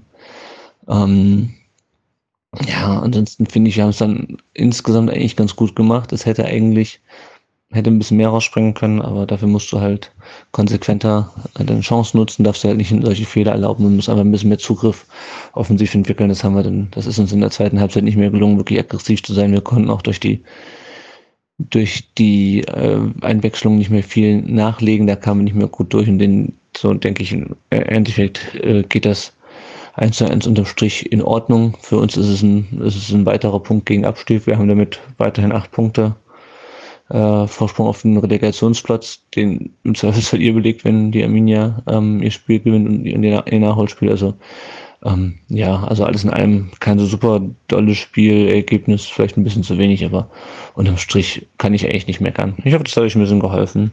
Ciao. Ja, das hat sehr geholfen. Vielen, vielen Dank, Lennart, dafür. Ähm, sehr, sehr coole Sache. Ich glaube, ähm, ja, lasst doch mal gerne Feedback da, wie ihr das findet, äh, wenn wir jetzt öfter mal Leute hier einfach so zu Wort kommen lassen. Ich finde das eigentlich ganz gut, bevor wir dann jetzt äh, hier in unser Spiel einsteigen. Genau, Schiedsrichter der Partie war Harm Osmas. Äh, gute Erfahrung mit dem Mann. Ähm, auch dieses Spiel mhm. wieder hervorragende Spielleitung. Ähm, Ironie im mhm. Podcast mhm. ist immer so ein bisschen schwierig, ich weiß. Aber da werden wir auch, glaube ich, noch ein bisschen drüber reden müssen. Yannick, erzähl mir doch mal, wie du so die erste Hälfte oder sagen wir mal die erste Hälfte der ersten Hälfte wahrgenommen hast äh, und wie ähm, gerade auch im Vergleich zu den Spielen gegen Frankfurt und Bayern ähm, du den Auftritt von Hertha bewertest. Ja, also die Hoffnung war ja groß nach den zuletzt äh, nach den beiden Spielen. Und in der dritten Minute gab es dann auch schon die erste bisschen Torernäherung von Hertha durch den Schuss von Bacchio da links im Strafraum, der nicht aufs Tor geht, also nicht wirklich gefährlich war.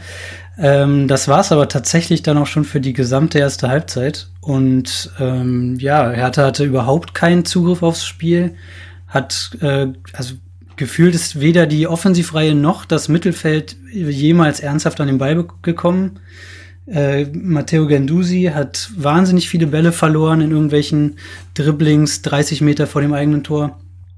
Ähm, ja, also Hertha hatte bis, bis zur 30. Minute ungefähr, würde ich sagen, war es ein relativ ausgeglichenes Spiel, weil auch von Stuttgart nichts kam.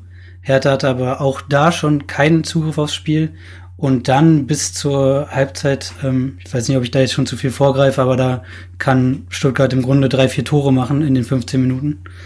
Ähm, da muss man am Ende von Glück reden, dass es bis zur Halbzeit nur 1-0 steht. Genau. Äh, Marc, äh, sag mal was zu ja. Kalajdzic und seinen eigentlichen vier Toren, die er machen müsste oder könnte. Also erstmal noch zu, wie du sagst, der ersten Hälfte der ersten Hälfte. Ich fand auch, dass es bis dahin eigentlich ein ausgeglichenes Spiel war, aber für den neutralen Zuschauer eigentlich auch nicht erträglich, weil es unglaublich zerfahren war. Also keine Struktur, kein Rhythmus. Ähm, und beide Mannschaften, beiden Mannschaften hat so ein Stück weit der Zugriff gefehlt, auch wenn die Begegnung bis dahin auch in Herthas, eher in Herthas Hälfte stattgefunden hat. Ich fand, dass Hertha es überhaupt nicht geschafft hat, in irgendeiner Weise Ruhe reinzubringen. Und genau dieser Ruhepol, den der Gendusi ja eigentlich sein soll, das war er im Gegenteil, war eher Gefahrenherd, wie es Janik schon richtig gesagt hat. Und dadurch, dass man überhaupt nicht in diese Zweikämpfe gekommen ist, hat das Umschaltspiel ja auch selber gar nicht funktioniert, weil ohne Ballgewinn kein Umschalten. Und äh, ja, du hast es gerade angesprochen, Kalajdzic, der hatte wirklich echt einige Chancen auf dem Fuß oder auf dem Kopf. Ähm, da hat, das hat Janik schon vollkommen richtig gesagt, muss man echt sagen, dass Hertha zur Halbzeit glücklich mit 0 zu 1 hinten lag, ähm, weil Ähm, ich glaube, nach dem 1, also das 1 zu 0 fällt ja sehr spät in dem Sinne in der Halbzeit. In der, sogar ja schon in der Nachspielzeit. Ähm, nach der Freistoßvariante da von äh, Erik Tommy und dann springt da Kalajdzic rein. Ähm, aber davor gab es ja einfach wirklich sehr viele Chancen. Und wenn Stuttgart da früher das 1 zu 0 macht, dann in diesem, in diesem Schwung weitermacht, dann endet diese erste Halbzeit nicht mit 0 zu 1 aus härter Sicht, sondern äh, sieht deutlich schlimmer aus. Und ja, äh, Jahrstein äh, hält einmal sehr, sehr gut, muss man sagen. Ähm, ich glaube, das war nach der 34. Minute, da hält er so einen Kopfballaufsetzer von Mafropanos auf mhm. der Linie äh, sehr stark. Weil, wie gesagt, dieser Aufpraller, das ist halt eklig, den dann noch so da rauszukratzen. Sah im ersten Moment vielleicht nicht unglaublich spektakulär aus. Ich glaube aber, der Ball war ziemlich schwer zu halten. Ähm, ja, und ansonsten, äh, genau, äh, in der dritten Minute oder vierten Minute hält Jahrstein noch diese Chance von Endo. Mhm. An die erinnere ich mich noch, wo Endo mhm. relativ äh, alleinstehend dann vor Jahrstein zum Schuss kommt. Ähm, ja, und dementsprechend muss man sagen, war das eine Halbzeit zu vergessen. Ähm, ich glaube, also äh, Paul Dada sagte nach der, auf der Pressekonferenz nach dem Spiel auch, dass er die erste Halbzeit erschreckend fand. Ähm, hat da ja auch echt keine, ich sag mal, äh, hat das nicht wohlwollend betrachtet, sondern hat ja gesagt, dass man zu dem Zeitpunkt, also ich hatte auch nach der ersten Halbzeit gesagt, wo war denn jetzt eigentlich der Matchplan? Aber Dada sagte auch, dass, dass man, dass das eben daran lag, dass sich eben an nichts gehalten wurde, was man vorher besprochen hatte, was Positionsspiel angeht, was Pressing angeht. Also die Idee war ja eigentlich, Stuttgart ins Mittelfeldpressing zu locken. Höher kann Hertha im aktuellen Zustand auch nicht pressen und dann quasi durch äh, genaue Bälle schnell ins Umschalten zu kommen. Aber dadurch, dass das Positionsspiel überhaupt nicht gestimmt hat, ist man, hat man erstens keinen Zugriff gehabt und wenn man dann den Ball gewonnen hat, hatte man vorne keine Anschlussstation, weil die drei Stürmer völlig falsch standen, das Spiel nicht breit genug gemacht haben und äh, das ist im zweiten Durchgang dann besser geworden, aber zur Halbzeit lag man völlig verdient hinten. Ja, also was auch noch mal so ein bisschen diese Zerfahrenheit des, Spiel unter, des Spiels unterstreicht, sind 36 gepfiffene Fouls von äh, Osmas jo. und halt auch eine Zweikampfbewertung. Sorry, aber das ist mehr, mehr, als Kreisliga, als Schiedsrichter ist das nicht. Also ich erinnere mich da vor allem an die Situation, wo einfach Toussaint wahnsinnig auf den Fuß gelatscht wird. Dafür gibt es nicht mal Gelb, dafür muss es eigentlich Gelb geben und es gibt Freistoß für Stuttgart. Und ich frage mich, wie kann man, also wie kann ein Bundesliga-Schiedsrichter das nicht sehen, der noch ein Team hat, ähm, also äh, das ist für mich völlig unbegreiflich. Auch äh, Geschichten mit ähm, Seiten aus, nicht Seiten aus. Da war ein Angriff, da läuft Piontek auf, auf links. Der, der Ball ist niemals ja. im Aus, niemals. Und es wird Einwurf für Stuttgart gepfiffen, ähm, dann Abstoß oder Eck, Eckstoß. Gut, nun pf, unsere Ecken kannst du vergessen. Trotzdem, ja, also da und sorry, aber das, das, äh, ich finde es ja sonst auch immer doof, über einen Schiedsrichter zu sprechen. Aber so ein Spiel wird dann halt auch nicht besser, wenn du so eine Zweikampfbewertung nee, hast und ähm, ja einfach Quatsch. Beide Mannschaften, beide Mannschaften hatten ja wirklich Grund, sich zu beschweren. Ja, also ich ja, finde, auf der anderen Seite hätten auch Hertha-Spieler mal gelb sehen müssen, beziehungsweise es hätte faul gepfiffen werden müssen, weil wie oft äh, Hertha-Spieler sich einfach nur in den Mann gestellt haben. Also es gab diese erste Szene, ich weiß nicht, Pekarik war das, glaube ich, beim ersten Mal. Mhm, mh. Und es wird einfach, es geht einfach weiter, was dann ja für Her die Hertha-Spieler das Signal ist, ja gut, dann machen wir das jetzt immer so, ne? Und das hat auch immer funktioniert. Also, dann stellt man sich einfach in Mann und äh, das muss eigentlich faul sein und wird aber nicht gepfiffen. Also ich finde, äh, in der ersten Halbzeit hatten tatsächlich auch beide Teams totale Berechtigung, oder auch in, ja auch in der zweiten Halbzeit, aber in der ersten Halbzeit ist es besonders aufgefallen, äh, sich beim Schiedsrichter zu beschweren, weil das auf der einen Seite wie auf der anderen überhaupt keine Linie war und ich, ich verstehe es auch nicht mehr. Also bei Harm Osmos, ich verstehe es nicht. Äh, Side Note, das ist derselbe Schiedsrichter, der auch damals das Pokalspiel gepfiffen hat gegen Schalke und Tore Riga vom Feld gestellt hat. Es, es gibt so ein, ein zwei Schiedsrichter, ähm, Harm Osmars, Tobias Stieler, wo ich es nicht verstehe, warum die noch auf Bundesliga-Niveau pfeifen dürfen. Weil diese Schiedsrichter ja auch durchgängig bewertet werden. Da sind ja Beobachter im Stadion, die beurteilen die und so weiter. Die müssen sich auch einer Prüfung unterziehen, dass sie das Niveau halten. Und ich sehe es nicht. Also ich muss auch sagen, ich finde, dass Harm Osmars mit seiner Art, wie er Zweikämpfe beurteilt und so weiter, äh, in dieses Spiel auch aktiv eingegriffen hat, auch wenn es sicherlich nicht das größte Problem von Hertha war. Nee, sicherlich nicht, aber es ist schon ein Problem. Also, und da bin ich jetzt nicht regelfest genug, aber vielleicht äh, weiß ja nicht mehr, ich habe keine Ahnung. Der Freistoßpfiff, ähm, zu dem Freistoß, der dann auch zum Tor führt, ist, also Toussaint berührt den Gegenspieler nicht bei dir, bei der Aktion. Er stellt das Bein rein und da weiß ich nicht genau, ich bin der Meinung, dass ich mal sowas bei Colinas Erben gehört hatte, dass selbst die Absicht oder selbst dieses Bein reinstellen ja. dann schon als Foul zählt. Ja. Also man muss ja wahrscheinlich als äh, Gegenspieler nicht sehenden Auges äh, in ein Foul rennen, sondern kann sich dem auch Exakt. irgendwo in gewisser Weise entziehen. Mhm, okay. Ähm, Finde ich schon.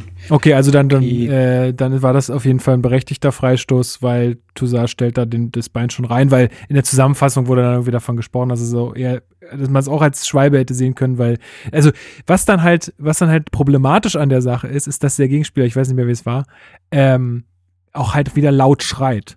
Ne? Also, und das passt dann am, am Ende nicht zusammen. Wenn du nicht berührt wirst, Nee. hör auf zu schreien. Wie lächerlich willst du dich machen vor Millionen Menschen? Aber du weißt, ja, aber du weißt auch, Ja, wie oft solche Sachen leider nicht gepfiffen werden, wenn, es. also da ist ja eher der Spieler das Symptom als äh, Ja. die Ursache und äh, Naja, ja, Ne? kommt drauf an, wer, ja, Henne-Ei-Problem, ne? Das ist so. ja klar, aber willst du der erste Vollidiot sein, der sich versucht daran, das zu ändern und Nee, kriegt deine natürlich Mannschaft nicht. den Freistoß nicht? Nee, Also ist halt eine eklige Situation für, äh, für Spieler da moralisch, aber ja, ey, und dann, wie gesagt, kriegst du ja dieses 0 zu 1, was man halt auch sagen muss, es gab ja auch eine andere Szene, wo Kalajdzic und noch jemand anders völlig frei zum Kopfball kommen in der ersten Halbzeit, wo es eigentlich das andere, zweite Tor, naja gut, zweite Tor ist halt schwierig zu formulieren, weil nach dem 1 zu 0 direkt Halbzeit war, aber es gab einen Freistoß davor, glaube ich, oder danach, ich weiß, 38. Minute.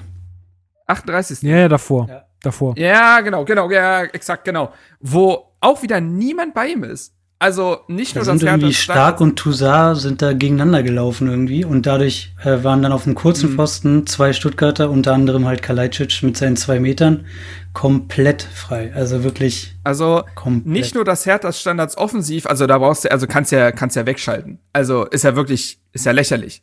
Also es gab einen Kopfball von Niklas Stark, der aber auch dadurch, dass er den nicht gedrückt bekommt, sonst wohin geht. Ansonsten sind Herthas äh, Standards, besonders halt Ecken, das ist lächerlich. Das ist wirklich lächerlich. Und das muss man halt noch mal sagen, das hatte man ja schon unter der in der Labadia-Zeit kritisiert. Das ist jetzt zumindest in den drei Wochen äh, jetzt unter Paldadei oder zwei Wochen nicht besser geworden. Es ist vollkommen klar, das muss man aber auch sagen, es gibt ja eine maximale Trainingszeit, ne, maximale Anzahl an Trainingseinheiten und da kannst du, und ich glaube, dass bei Hertha aktuell da der Fokus schon noch sehr darauf liegt, was quasi im laufenden Spiel passiert, weil es da genug Probleme gibt. Auf der anderen Seite hast du ja mit äh, eben dann auch mit äh, Zecke jemand, der sich explizit um Standards kümmert. Ähm, und defensiv ist das eine Vollkatastrophe, weil, also hat man jetzt zumindest gegen Stuttgart gesehen, wie oft da Gefahr entstanden ist, weil die Leute überhaupt nicht ihre Spieler hatten. Ähm, oder auch offensiv, dass du sagst, ja, okay, äh, eigentlich können wir Abschluss geben, dann rennt Hertha wenigstens nicht in den Konter. Äh, das ist schon ein riesiges Problem, weil wie viele Punkte holen sich gewisse Teams durch Standards? Also überleg mal, man muss nicht weit gucken in Berlin. Union, wie viele Spiele entscheiden die, weil die erstens ihre Standards defensiv konsequent verteidigen und zweitens auf der anderen Seite echt viele Tore nach Standards machen. Das ist, sag mal, billiges Mittel, aber es ist da. Man sollte es schon nutzen. Und Hertha schafft das seit einem Jahr nicht. Und das ist schon, das ist erschreckend. Ja, also das ist wie Paldada ja auch auf der Pressekonferenz danach gesagt hat, äh, Fußball ist ein einfaches Spiel, aber es ist schwer, es einfach zu spielen. So, also die einfachen Sachen dann gut zu machen, ist wahrscheinlich das Schwierige daran. Ähm, genau, aber ich, ich finde, wir sollten schon noch mal über diesen Freistoß äh, reden, denn, äh, weiß ich nicht, vielleicht habe ich da eine unpopuläre Meinung dazu, aber ich sehe da kein Abseits. Und äh, ich finde auch nicht, dass man das hätte als Abseits dann pfeifen dürfen. Und ich ähm, also nochmal von vorne, ähm, es war so eine Freistoßvariante, in der Tommy so einmal verzögert und dann ähm, quasi alle sich schon bewegt haben ähm, in, in, den, in den Abwehrreihen und in den Sturmreihen und ähm, der Freistoß dann kommt und dann heißt es, und das ist für mich auch ganz entscheidend, vom Linienrichter, es ist abseits. Der war, hat sich sofort festgelegt, der hat gesagt, abseits, äh, Kalajdzic war mit dem Kopf zu weit vorne. Dann dauert es zwei Minuten und 14 Sekunden, bis die Überprüfung ähm, abgeschlossen ist und, es da, und dann gesagt wird, es ist kein Abseits gewesen. Alle Welt mutmaßt jetzt, ja, war vielleicht der Hacken von Piontek, keine Ahnung, weiß aber auch keiner. Du kriegst dann im, im Fernsehen irgendwelche Bilder zu sehen, wo du nichts drauf erkennst, wenn wir mal ehrlich sind. Da ist nichts zu sehen. Da könnte das, was da, wo da die Linie gezogen wird, könnte auch der Arm von äh, Kalajdzic gewesen sein. Keiner weiß es. Niemand ähm, zeigt mir, dass das jetzt wirklich äh, kein Abseits war. Und sorry, aber ich kann das nicht ernst nehmen, weil ja, wenn, also wenn ihr mir äh, glaubhaft verkaufen wollt oder irgendwas fairer machen wollt, dann müsst ihr halt auch eindeutig beweisen, dass es dann kein Abseits war, dass es nicht passiert. Ähm, ja, und deswegen ist es für mich eigentlich kein Abseits, äh, äh deswegen ist es für mich Abseits. Ähm, Kalajdzic ist, da, Kalajdzic ist da für mich mit dem Kopf zu weit vorne. Und äh, deswegen kann ich diese Entscheidung auch nicht verstehen. Also klar kann man jetzt sagen, ja, die haben jetzt andere Bilder und so, aber dann zeigt mir die Bilder. Aber wenn das nicht passiert, dann sehe ich das nicht. Äh, habt ihr dazu eine andere Meinung? Also mir geht's genauso. Der, also Videobeweis funktioniert ja eh überhaupt gar nicht, äh, aus Fansicht zumindest, muss man ganz ehrlich sagen. Und in Szenen wie solchen hat er einfach ein riesiges Transparenzproblem auch, weil, wie du es richtig gesagt hast, wir haben jetzt eigentlich kein Bild bekommen, worauf man es hätte erkennen können. Und es geht dann eben auch darum, was du auch schon angesprochen hast, dass ähm, die Entscheidung auf dem Feld überstimmt wird wegen der Eindeutigkeit des äh, Videomaterials. Und das konnte halt, also zumindest, äh, ich habe es bei Sky Live nicht gesehen, ich habe es in der Sportschau nicht gesehen und ich habe es auch in der The Zone Zusammenfassung nicht gesehen, dass das irgendwie äh, ein Bild belegen hätte können. Und ja, wenn jetzt die Videoschiedsrichter da auch kein anderes Material haben, will ich mal gerne wissen, wie die die Entscheidung getroffen haben. Und wenn sie anderes Material haben, sollen sie uns das bitte auch zeigen. Ja, also für, für wen machst du denn am Ende diesen ganzen Zirkus da auf dem Platz? Du, du, das ist doch am Ende ist das doch eine Sache für die Menschen, für die, die es gucken. Also, oder das hat, also es hat sich natürlich geändert, klar, aber äh, am Ende ist es was für Karl-Heinz Rummenigge, dass der sein Portemonnaie voll machen kann. Aber ähm, so wird es anscheinend nicht mehr gesehen, weil wenn es so gesehen würde, dann würde man die Bilder den Leuten zeigen. In der NFL, ja, mal wieder ein kleiner Quervergleich in, in, über den Teich. Äh, da ist es so, dass wenn ein, ähm, dass wenn irgendwas entschieden wurde und der Videobeweis angefordert wird, dass das dann so ist, dass es eindeutig belegt werden muss, dass es anders war. Und wenn das nicht äh, eindeutig belegt werden kann, dann ähm, äh, bleibt quasi die Entscheidung auf dem Feld. Und in dem Fall war die Entscheidung auf dem Feld abseits. Und wie gesagt, ich habe kein Bild gesehen, in dem mir glaubhaft äh, vermittelt wird, dass, das Abse äh, dass es kein Abseits war. Marc, wie geht's dir damit? Nee, sehe ich genauso. Ich, ähm, ich weiß aber, dass es mir in dem Moment eigentlich fast egal war, weil es so müßig ist, weil Hertha schon sieben Mal vorher das 1 zu 0 hätte kassieren müssen. Äh, den Punkt verstehe ich. Ähm, aber jetzt im Nachhinein, wenn man es nüchtern betrachtet, ist das auch, ne, also vielleicht kann man beide Punkte so nebeneinander stehen einfach lassen. Ja, wir, aber wir können ähm, ja nicht immer nur davon reden, wir müssen auch mal irgendwie Spielglück haben und dann immer sagen, ja gut, aber wir hätten ja eigentlich schon sieben Tore kassieren äh, oder wir, ja, kassieren hätten. Ja, ja, ich weiß, was du meinst. Und dann ja. irgendwie, also das passt ja dann auch nicht zusammen. Also entweder. Ja, aber Hertha erzwingt sein Spielglück. Also darum, es geht ja darum, dass Hertha sein Spielglück auch mal ein Stück weit erzwingt, indem man gewisse Situationen provoziert. Und das tut man in dem Moment ja nicht, weil man Glück hat, dass der Ball zwei Zentimeter neben dem Pfosten geht. So, das ist ja eine andere Form von Spielglück. Aber egal. Äh, ich würde gern vielleicht einen Strich unter der ersten Halbzeit machen wollen, indem ich noch sage, dass äh, es tatsächlich einfach ein Stück weit erschreckend war, dass diese Mannschaft wir haben, wir haben, glaube ich, letzte Folge darüber gesprochen, dass äh, ehrbare Auftritte gegen Frankfurt und Bayern ja nett sind, aber am Ende nichts bedeuten, wenn du dann in den Spielen, in denen du was holen musst, nicht genauso gut auftrittst. Also, dass, äh, dass gegen Frankfurt in der Form und gegen Bayern erwartet nichts, erwartet niemand etwas von dir und dann kann die Mannschaft einigermaßen mitspielen.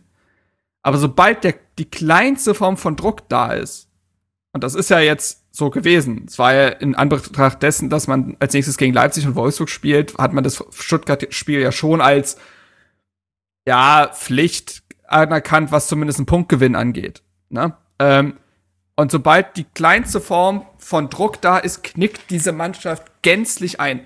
Also diese erste Halbzeit war ein Zurückfallen in alte Muster in einer Art und Weise, die schon erschreckend war.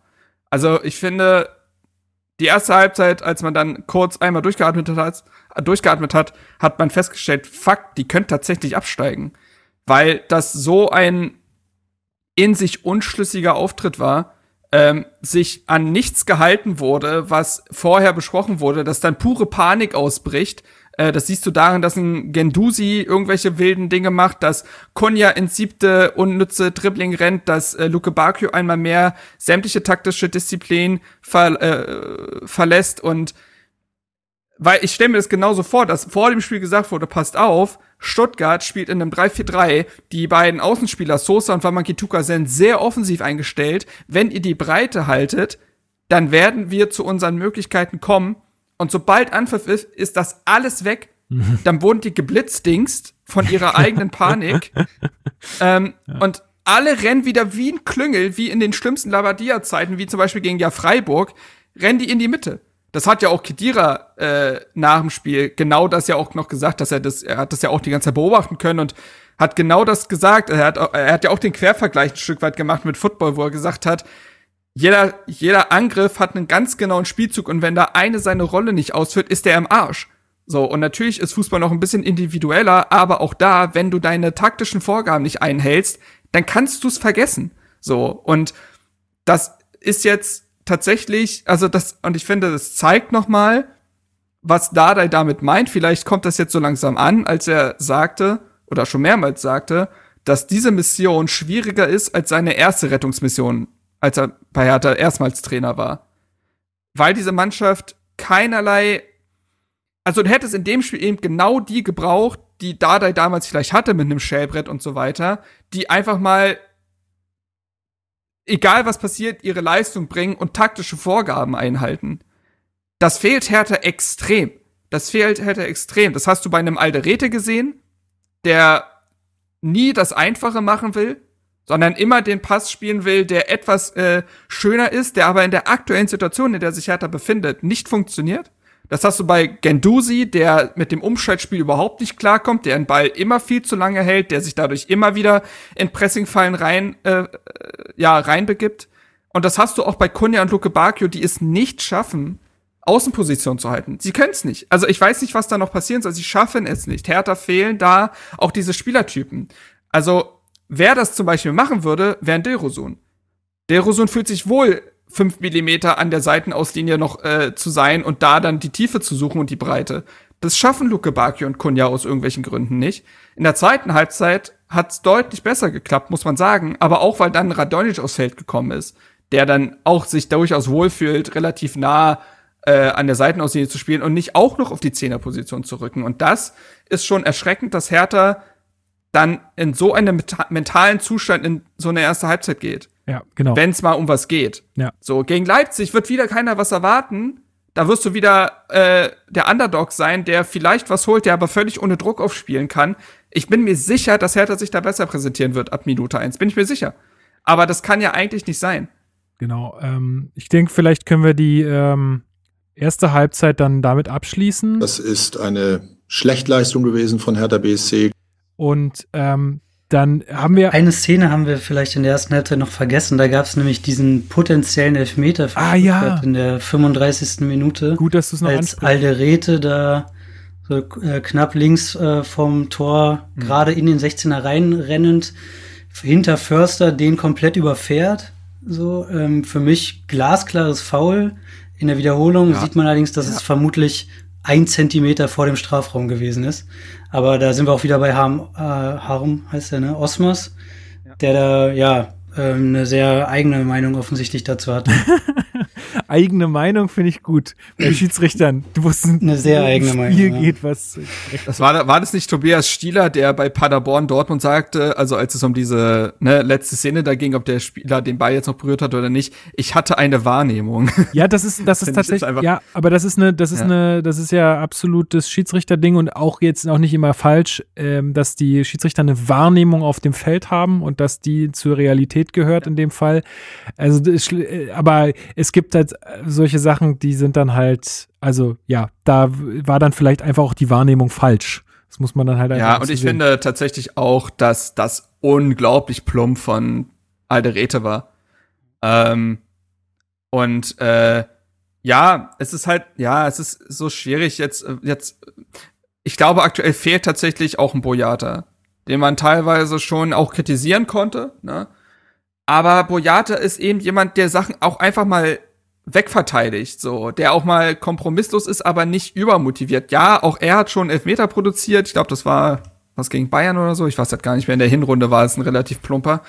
Ähm, aber sowohl Torunariga als auch Alderete wackeln extrem. Und ich finde, die wirken absolut gar nicht griffig in ihrem Spiel aktuell. Das ist alles zu laissez-faire. Ja, jetzt kommen Ähm, wir jetzt schon wieder stark. Spielerbewertung Ja, rein. ich sag, näher, genau, aber um, ich will nur das Segment Innenverteidigung kurz besprechen in dem Spiel, weil Stark in dem Spiel auch leider nicht so gut aussah und man hat schon echt, echt große Probleme gehabt mit dem Kalajdzic. Also, ähm, es ist leider, was ich damit sagen will, es ist leider aktuell so, dass man sich nicht auf wirklich einen Mannschaftsteil so richtig verlassen kann, hat man das Gefühl. Das ist ein bisschen schwierig, Ja. weil so bildet sich eben auch nicht diese Achse, die Dardai sucht. Das ist korrekt, das ist korrekt. Ja, ähm, wir hatten dann in der Halbzeit irgendwie alle schon gesagt, naja, jetzt muss ja personell auch mal was passieren. Also das, was da jetzt passiert ist, das kann ja nicht irgendwie deren Ernst sein. Jetzt muss man ja irgendwie mal was tun, auch neue Impulse ins Spiel bringen. Äh, und hatten uns da vor allem Kedira oder ein Radonjic irgendwie erhofft in der Halbzeitpause.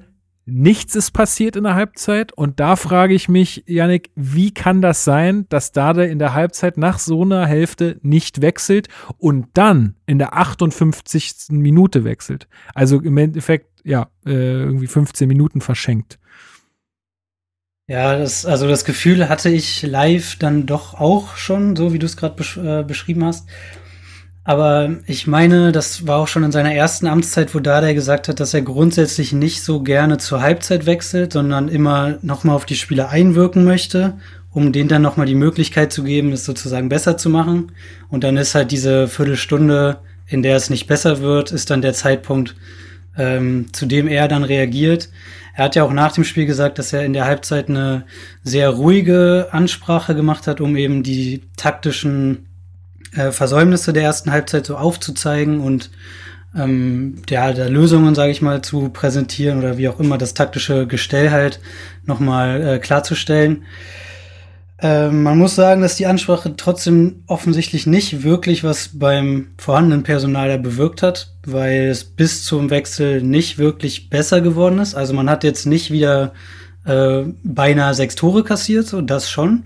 Aber offensiv war da trotzdem bis zum bis zu den beiden Wechseln gar nichts. Also muss man schon ein bisschen hinterfragen. Ja, Ähm, also vielleicht hat er auch das Gefühl, dass Kedira und Radonjic noch nicht fit genug oder noch nicht, ja, einfach noch nicht lang genug da sind sozusagen und sie deswegen noch nicht gebracht Ja. könnte sein. ich könnte mir nämlich auch vorstellen, dass es so ein bisschen was, was, also so auch, ähm, ja, so ein bisschen was Psychisches irgendwie ist, was er da berücksichtigt, dass man halt die Spieler dann irgendwie nicht zur Halbzeit rausnehmen will, sondern ihnen zumindest nochmal die Chance geben möchte, dann irgendwas besser zu machen. Aber andererseits denke ich mir, nach so einer Halbzeit nicht zu reagieren, das ist irgendwie, also ich, ich habe es nicht verstanden. Und man hat ja leider, also für, für ihn dann leider ja auch gesehen, dass es ab dem Moment, wo Kedira und Radonic auf dem äh, Rasen standen, wahrscheinlich eher Kedira, Kedira geschuldet, ähm, Ja. dann auch besser wurde, Marc. Ja, gehe ich mit. Also ich finde auch, dass man da quasi die ersten 15 Minuten, die Gründe sei mal dahingestellt, in dem Sinn auch verschenkt hat, ne? Weil es eben genauso weiterlief. Also das Einzige, was Hertha besser gemacht hat, was Janik auch schon gesagt hat, war, dass man defensiv besser stand. Also äh, von Anfang an war es auf jeden Fall so, dass Hertha Stuttgart weiter vom eigenen Tor weghalten konnte. So, das war die einzige Verbesserung. Aber nach vorne wurde es dann mit Kedira eindeutig besser, weil Kedira es geschafft hat. Er kam also erstmal die Wechsel. Kedira kam für Askasibar und äh, Radonjic für Piontek, was auch ein Stück weit überraschend war. Klar, Piontek war nicht so wirklich in der Partie. Trotzdem hätte man sich gedacht, ja, bei einem Stand von 0 zu 1 den Mittelstürmer runterzunehmen. Hm. Zumal auch beispielsweise ein Luke Bacchio genug anders gegeben hätte, ihn auch rauszunehmen. Ne? Also, Reden wir gleich noch drüber. Gut. Reden wir gleich nochmal drüber. Aber ich finde, dass Kedira, also ich finde schon, dass du, du merkst Kedira schon noch an, wie wenig der zuletzt gespielt hat. Das ist in den ersten Momenten wirkt das immer so ein bisschen rostig. Also, äh, etwas, etwas langsam. Aber ich finde, mit jeder Sekunde, mit jeder Minute, die auf dem Feld steht, wird das wieder geschmeidiger und zielgerichteter. Also was der dann teilweise an, ja, also diese Ruhe, die ja auch einen Gendusi ja in seinen ersten Spielen bei Hertha damals reingebracht hat, so ähnlich verhält sich das gerade, finde ich, mit Kedira, der einen Ball halten kann, der die nächstbessere Option sieht, der in die Breite auch spielt, der Anweisungen gibt. Ne? Also mit Kedira wurde es automatisch auch besser, dass die Außenspieler, in dem Fall dann halt äh, Luke Bacchio und Radonjic, die Außen besser gehalten haben und dann auch dort die Bälle bekommen haben. Das ist mit einem Kedira besser geworden. Und schon sieht man, dass der Spielplan besser aufgeht. Also äh, ich sollte mich ja kurz auf Spurensuche begeben. Ähm, was die Statistiken äh, zur ersten Halbzeit und zur zweiten Halbzeit angehen, und da greife ich jetzt einfach mal vor, wir reden ja über die weiteren Minuten gleich, Also in der ersten Halbzeit hatte Hertha 46% Ballbesitz. In der zweiten waren es 50. In der ersten Halbzeit hatte man einen Schuss, Stuttgart 8. In der zweiten Halbzeit hatte Stuttgart drei Chancen und Hertha 9. Ähm, Hast du was zu, war- zu, zu den Zweikämpfen was? Ja, Sekunde. Also in der ersten, ups, verklickt. In der ersten Halbzeit hatte Hertha sechs erfolgreiche Tacklings, fünf äh, Ball, äh, fünf Ballgewinne, also quasi so Interceptions und vier Klärungen. In der zweiten Halbzeit waren es äh, elf erfolgreiche Tacklings, sieben abgefangene Bälle und acht Klärungen. Ähm, und zu den äh, zu den du direkten Duellen in der ersten Halbzeit hat man dr- 23 gewonnen. und in der zweiten Halbzeit waren es 40. Krass. Ja, also da sieht man Also- schon, dass das auch einfach eine andere Körperlichkeit wahrsch- wahrscheinlich war. Es ist mir in der ersten Hälfte auch komplett aufgefallen, dass immer ein Stuttgarter früher am Ball war. Die haben, die mussten einfach nur von hinten kommen, sich nach, nach vorne drängeln, so ein bisschen mehr oder weniger. Wie Bayern München bei der Impfung, so zack, einfach mal. Ich wusste, ich wusste, dass du den, wusste, dass du den nicht liegen lassen kannst. Ich habe drauf Und, gewartet. ähm, Aber gut, äh, ja, aber das zeigt nochmal, ne, äh, wie verbessert Hertha dann aufgetreten ist. Wie gesagt, wir reden eher von der letzten halben Stunde und nicht von den ganzen 45 Minuten. Ähm, dass du vielleicht die Offensivspieler zur Halbzeit noch drauf lässt, okay, aber ich hätte mir eigentlich fast schon von Anfang an diesen Wechsel mit Askasibar gewünscht. Nicht, weil Askasibar ein schlechtes Spiel gemacht hätte. Ne, also der hat taktisch sehr viel mehr umgesetzt als ein Gendusi, aber beim Stand von 0 zu 1 ein Askasibar auf dem Feld zu haben, bringt dir leider nicht mehr so viel. Wenn du ja gleichzeitig noch einen zweiten Balleroberer auf dem Feld hast wie Toussaint, also du brauchst schon noch so jemanden für die Gesamtstatik, du kannst jetzt nicht alles nach vorne werfen, aber wenn du schon Toussaint auf dem Feld hast, der ja auch Ballgewinne äh, haben kann und auch tiefer stehen kann, hätte ich mir den Kedira-Wechsel tatsächlich früher gewünscht. Radonjic kann man drüber diskutieren. Und der hat ja leider im Zuge dessen auch nicht ganz den Eindruck äh, äh, bestätigen können aus dem Bayern-Spiel. Richtig, das, äh, ja, kommen wir vielleicht auch noch gleich zu. Lass uns mal doch mal die, die Minuten jetzt äh, so ein bisschen abgrasen hier. Äh, in der 60. Minute, Yannick, dann größte Chance für Hertha ähm, in der zweiten Halbzeit. Genau. Ähm, Kunja ist dann durch die Auswechslung von Piontek ins Sturmzentrum gerückt, stand somit gegen, äh, wie heißt er, Karasor Mhm. ähm, im Abwehrzentrum. Und ja, der hat sich dann auch in der Folge häufig mit dem gekabbelt, sage ich mal. Und in der 59. war es dann schon so ein, so ein halbhoher, langer Ball, wo die beiden ins Laufduell gehen. Kunja sich im Endeffekt durchsetzen kann und dann ähm, steht er praktisch direkt vor Kobel und kann eigentlich auch nur über ihn lupfen.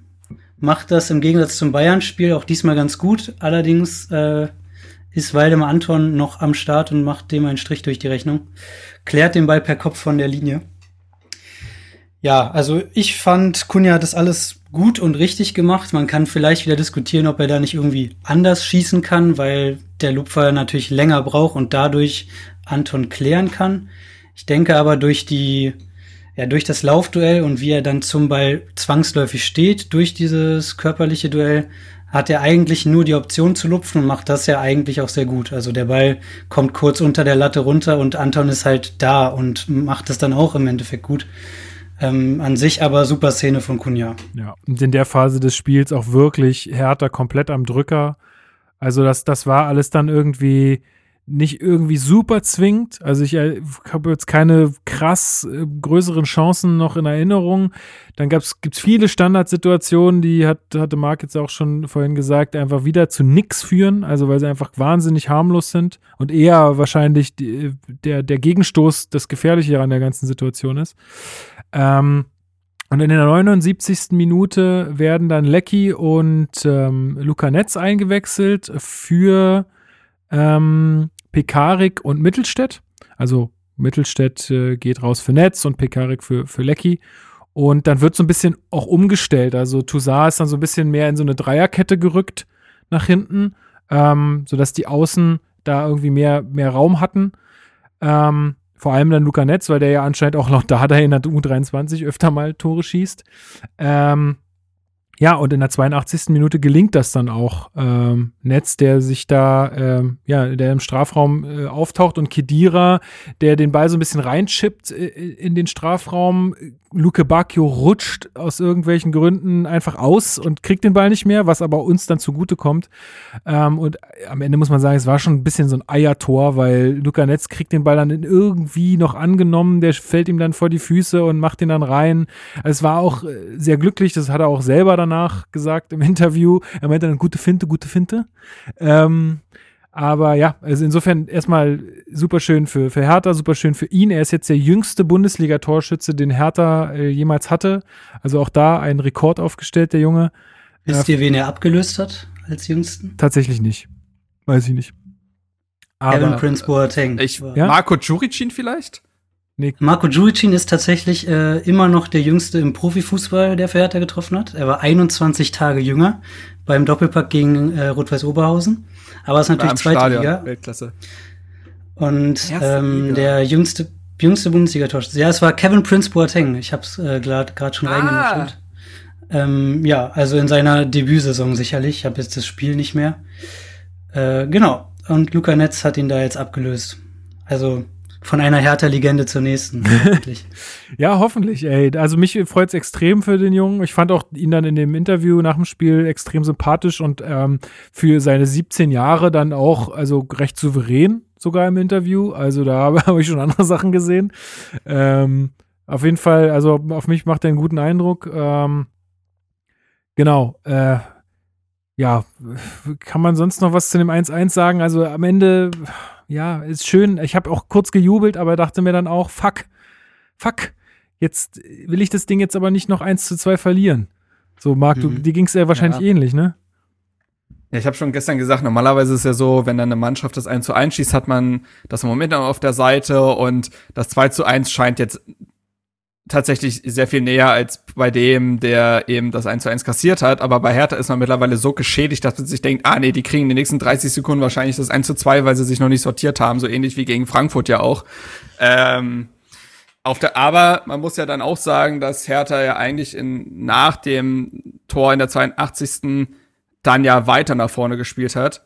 Ähm, und äh, Hertha dann doch noch zu einigen Chancen kam, beziehungsweise zu Ansätzen von Chancen. Teilweise wurde im letzten Moment irgendwie der Ball noch weggegrätscht oder solche Geschichten, dass es nicht zum Abschluss kam. Aber äh, Hertha hat den schon noch mal gedrückt. Äh, Dardai sagte nach dem Spiel ja auch, dass nach dem 1 zu 1 sogar mehr drin ist, dass man, aber dass die erste Halbzeit so schlecht gewesen sei, dass man sich eben mit diesem 1 zu 1 auch zufrieden geben muss. Das ist so. Äh, das würde ich tatsächlich unterschreiben. Und äh, aus Stuttgarter Sicht, äh, wir hatten ja schon Lennart gehört, muss man aber auch sagen, also Hertha kennt das ja, diese eigenartige, frustrierende Passivität.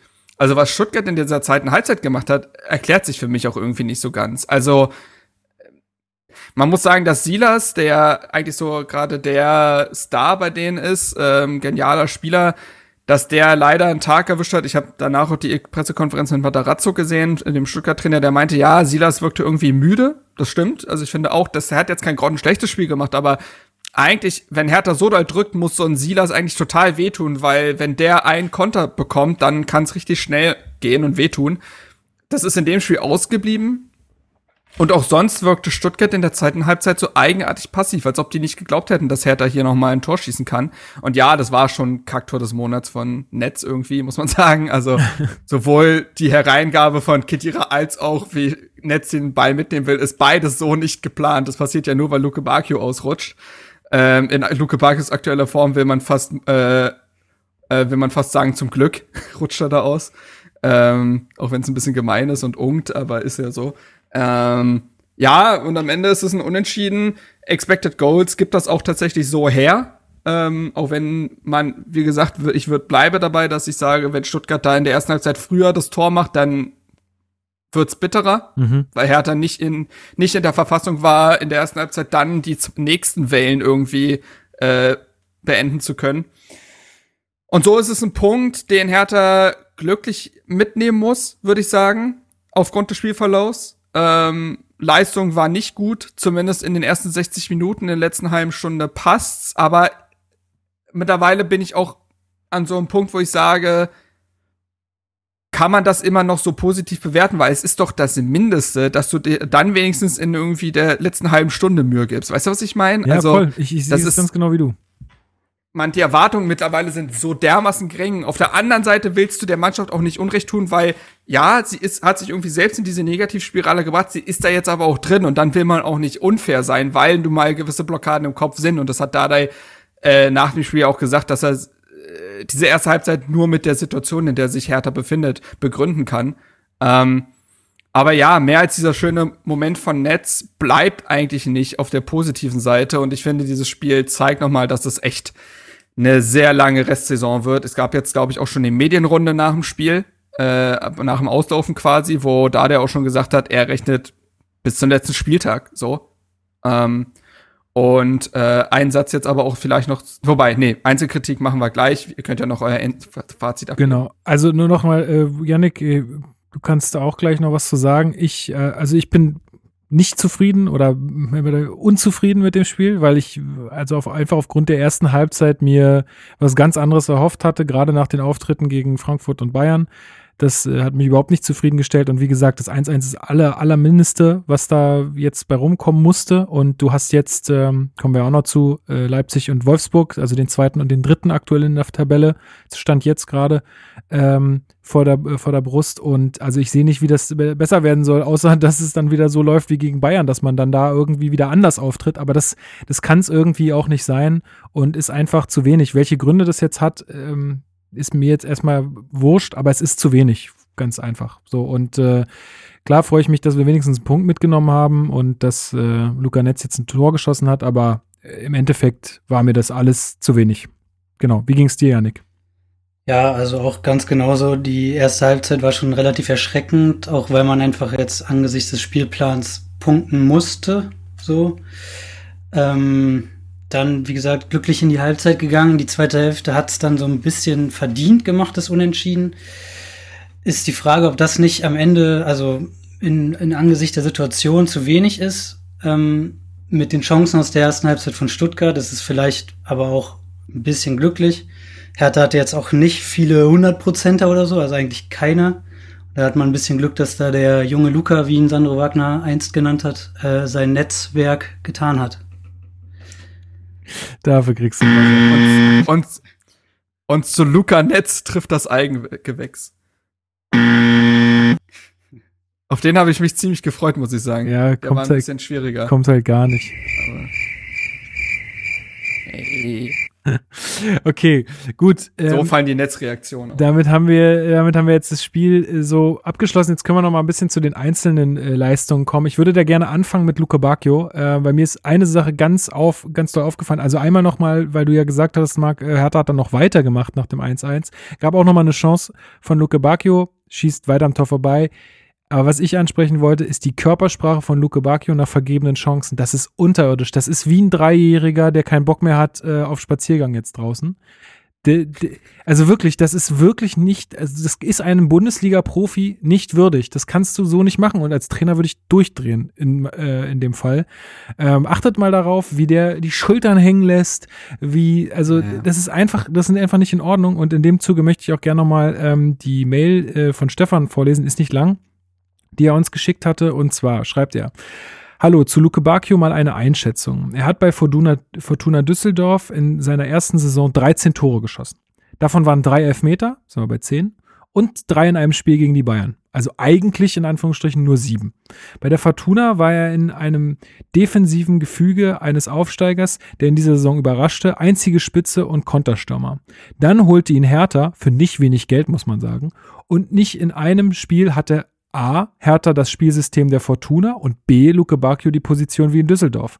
Er wurde partout von allen seit 2019 anwesenden Trainern auf die Außenbahn gestellt. Das ist nicht seine Position. Das hätte Preetz beim Einkauf und ähm, die diversen Trainer beim Aufstellen berücksichtigen müssen.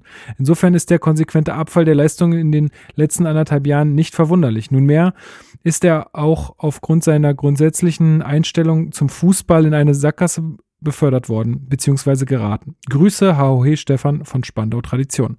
Finde ich, äh, hat mir nochmal so ein bisschen die Augen geöffnet. Einmal, was seine Leistung angeht, bevor wir ihn geholt haben für unfassbar viel Kohle.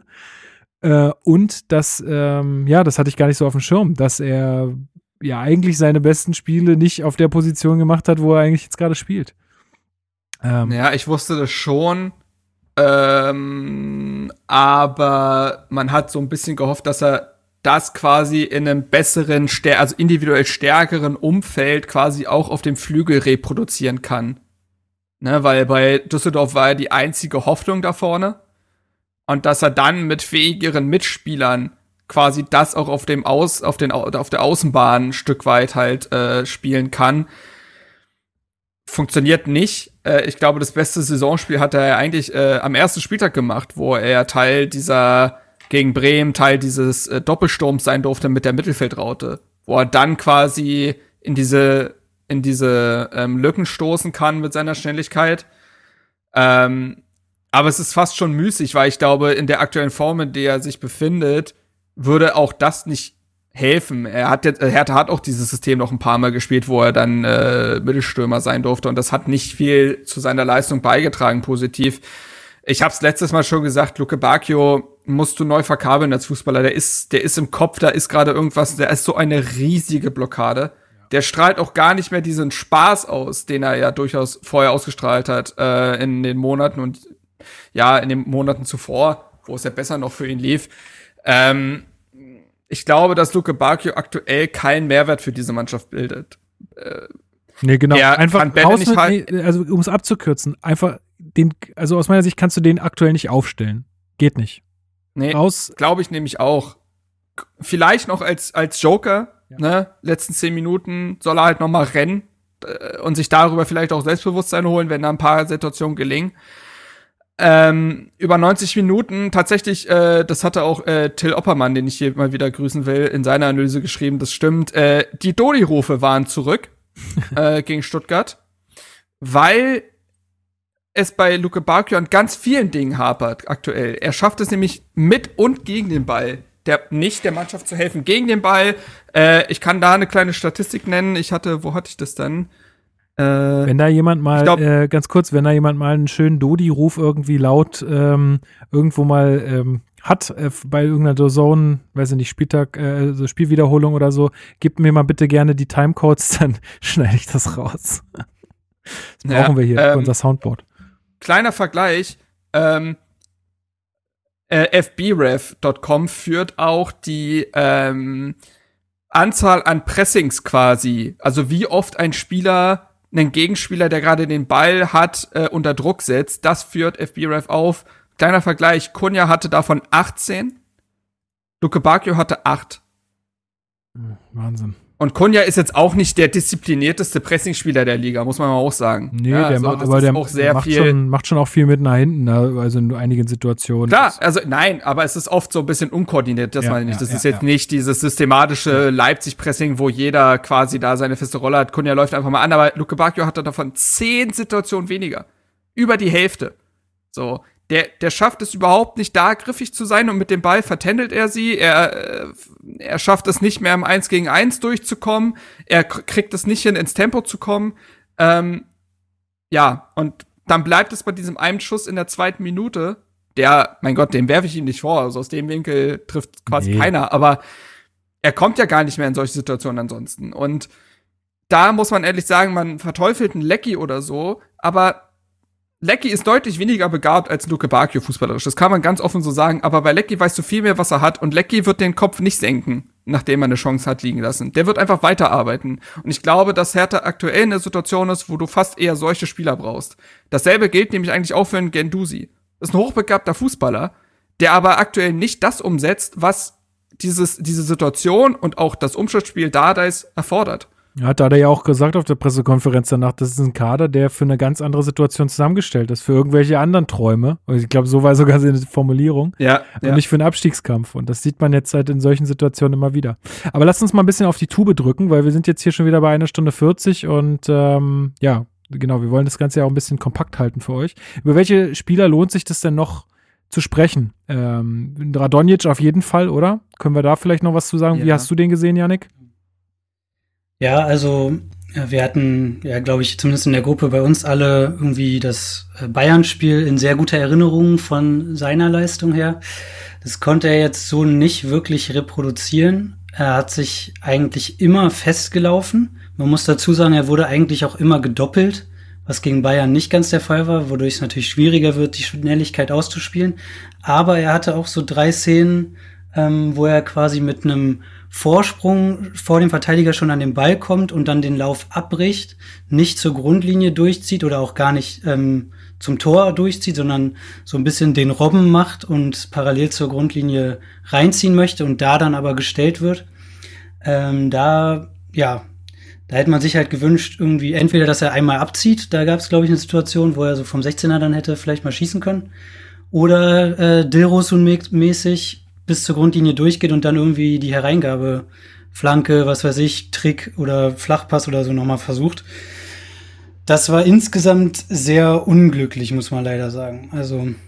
Darf ich dazu ja. gleich was sagen? Und zwar hat sich Paldada dazu jetzt auch in der Medienrunde geäußert. Und zwar äh, jetzt einen Tag nach dem Stuttgart-Spiel musste Radonjic wegen Leistenproblem das Training komplett aussetzen. Und da der hatte sowas wohl schon während des Spiels in Stuttgart befürchtet, ähm, weil ihm aufgefallen war, Zitat, Nemanja wollte nicht schießen. Also anscheinend gab es da körperliche Probleme auch, die ihn da gehindert haben, eben genau zur Grundlinie durchzuziehen und selbst den Abschluss zu suchen, sondern dann bricht er halt ab und versucht dann den Ball an jemanden anderen abzugeben, weil er nicht durchziehen kann. Ist natürlich ein Problem. Äh, erklärt es vielleicht noch mal ein bisschen, weil gegen Bayern war das ja noch anders. Ja, äh, definitiv. Und es ist nicht erklärlich, dass er seine, sein, dass er sein Spielstil plötzlich so umstellt. Ja. Nee, ähm, genau. Ja, aber das nur mal als äh, Hintergrundinfo ist, weil ich es gerade gelesen habe. Ja.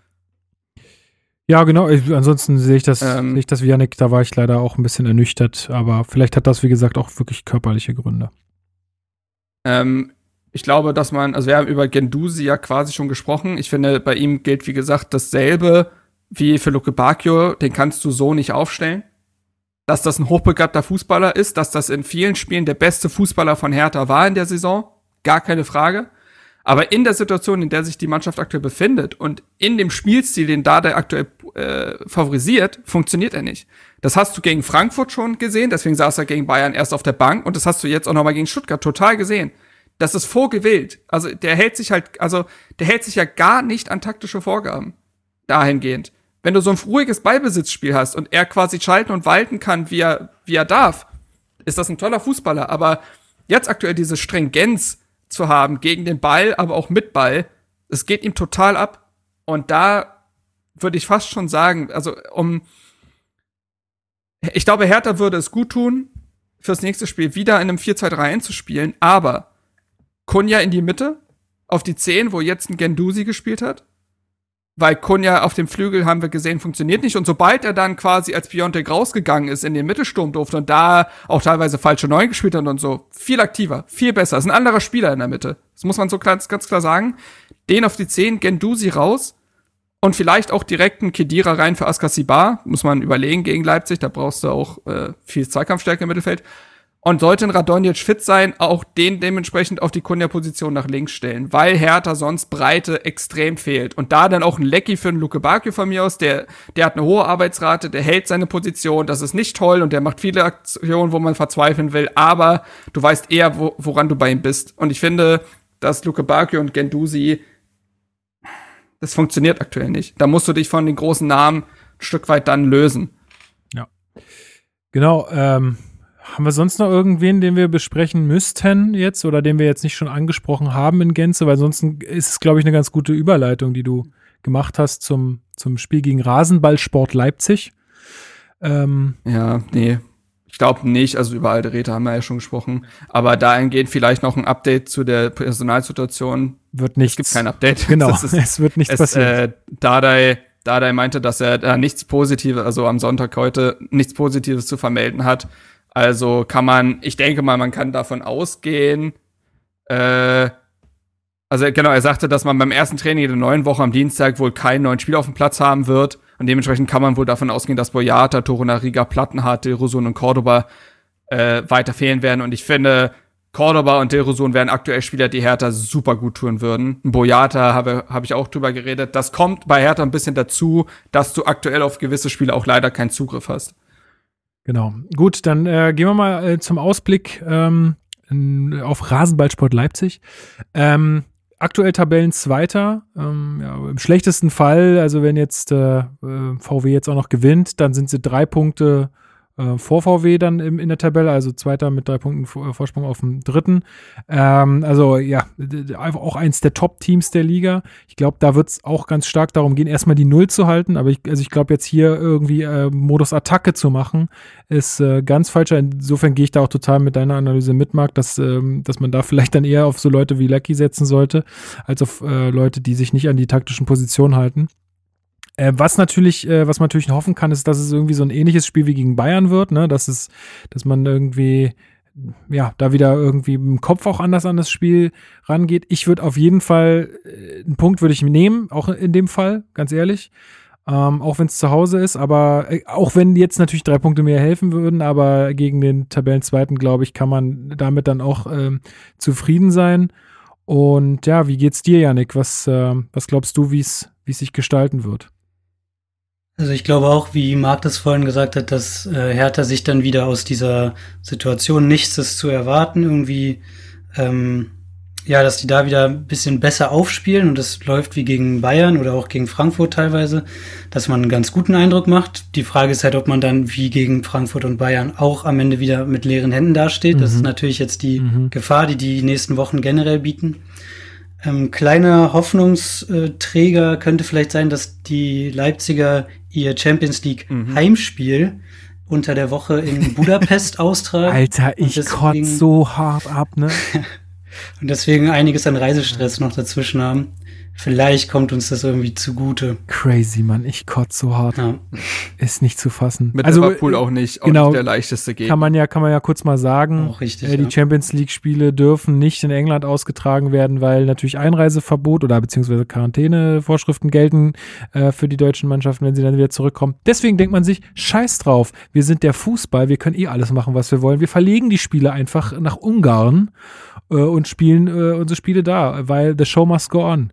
Ähm, Aber es sind tatsächlich die deutschen Heimspiele, weil die englischen Teams nicht ja. einreisen. Also so rum, so rum war es. Genau. genau. Ja. Aber genau. Also es ging auf jeden Fall um eine Einreisebeschränkung. Genau. So war es, genau, genau. Ko komplett richtig. Äh, aber trotzdem, es bleibt trotzdem einfach eine, Strus, ja. einfach eine komplett bescheuerte Sache, weil, naja, die werden sich ja trotzdem auf dem Platz treffen. Nee, nee, nee. Ja. nee? Also Thomas Müller hatte auch kein Kontakt. Nee, Thomas Müller, Thomas Müller hatte auch keinen Kontakt zur Mannschaft, die dann äh, in äh, Katar spielen durfte. Ja, genau. Das, das ja, darfst du nicht vergessen. Das ist genauso, also, wie, so genauso plausibel, wie die Fußballer sich alle zu Hause selber die Haare schneiden. Ich weiß schon, ich weiß schon. Es ist, ich, ich sehe das nur falsch, ist klar. Macht's wie, macht's wie Rune Jahrstein. äh. oh, oh, wirklich, aber da würde ich mir wirklich wünschen, dass der mal irgendwie die Maschine in die Hand nimmt. Also das ist ja, das bei, bei wem ich mir ziemlich sicher bin, bei mir ich mir ziemlich sicher bin, dass der sich die Haare zu Hause schneiden lässt, ist Maxi Wittelstedt. Der hat den guten Armeeschnitt. Seiten auf null ja, und ja, oben ja. auf vier.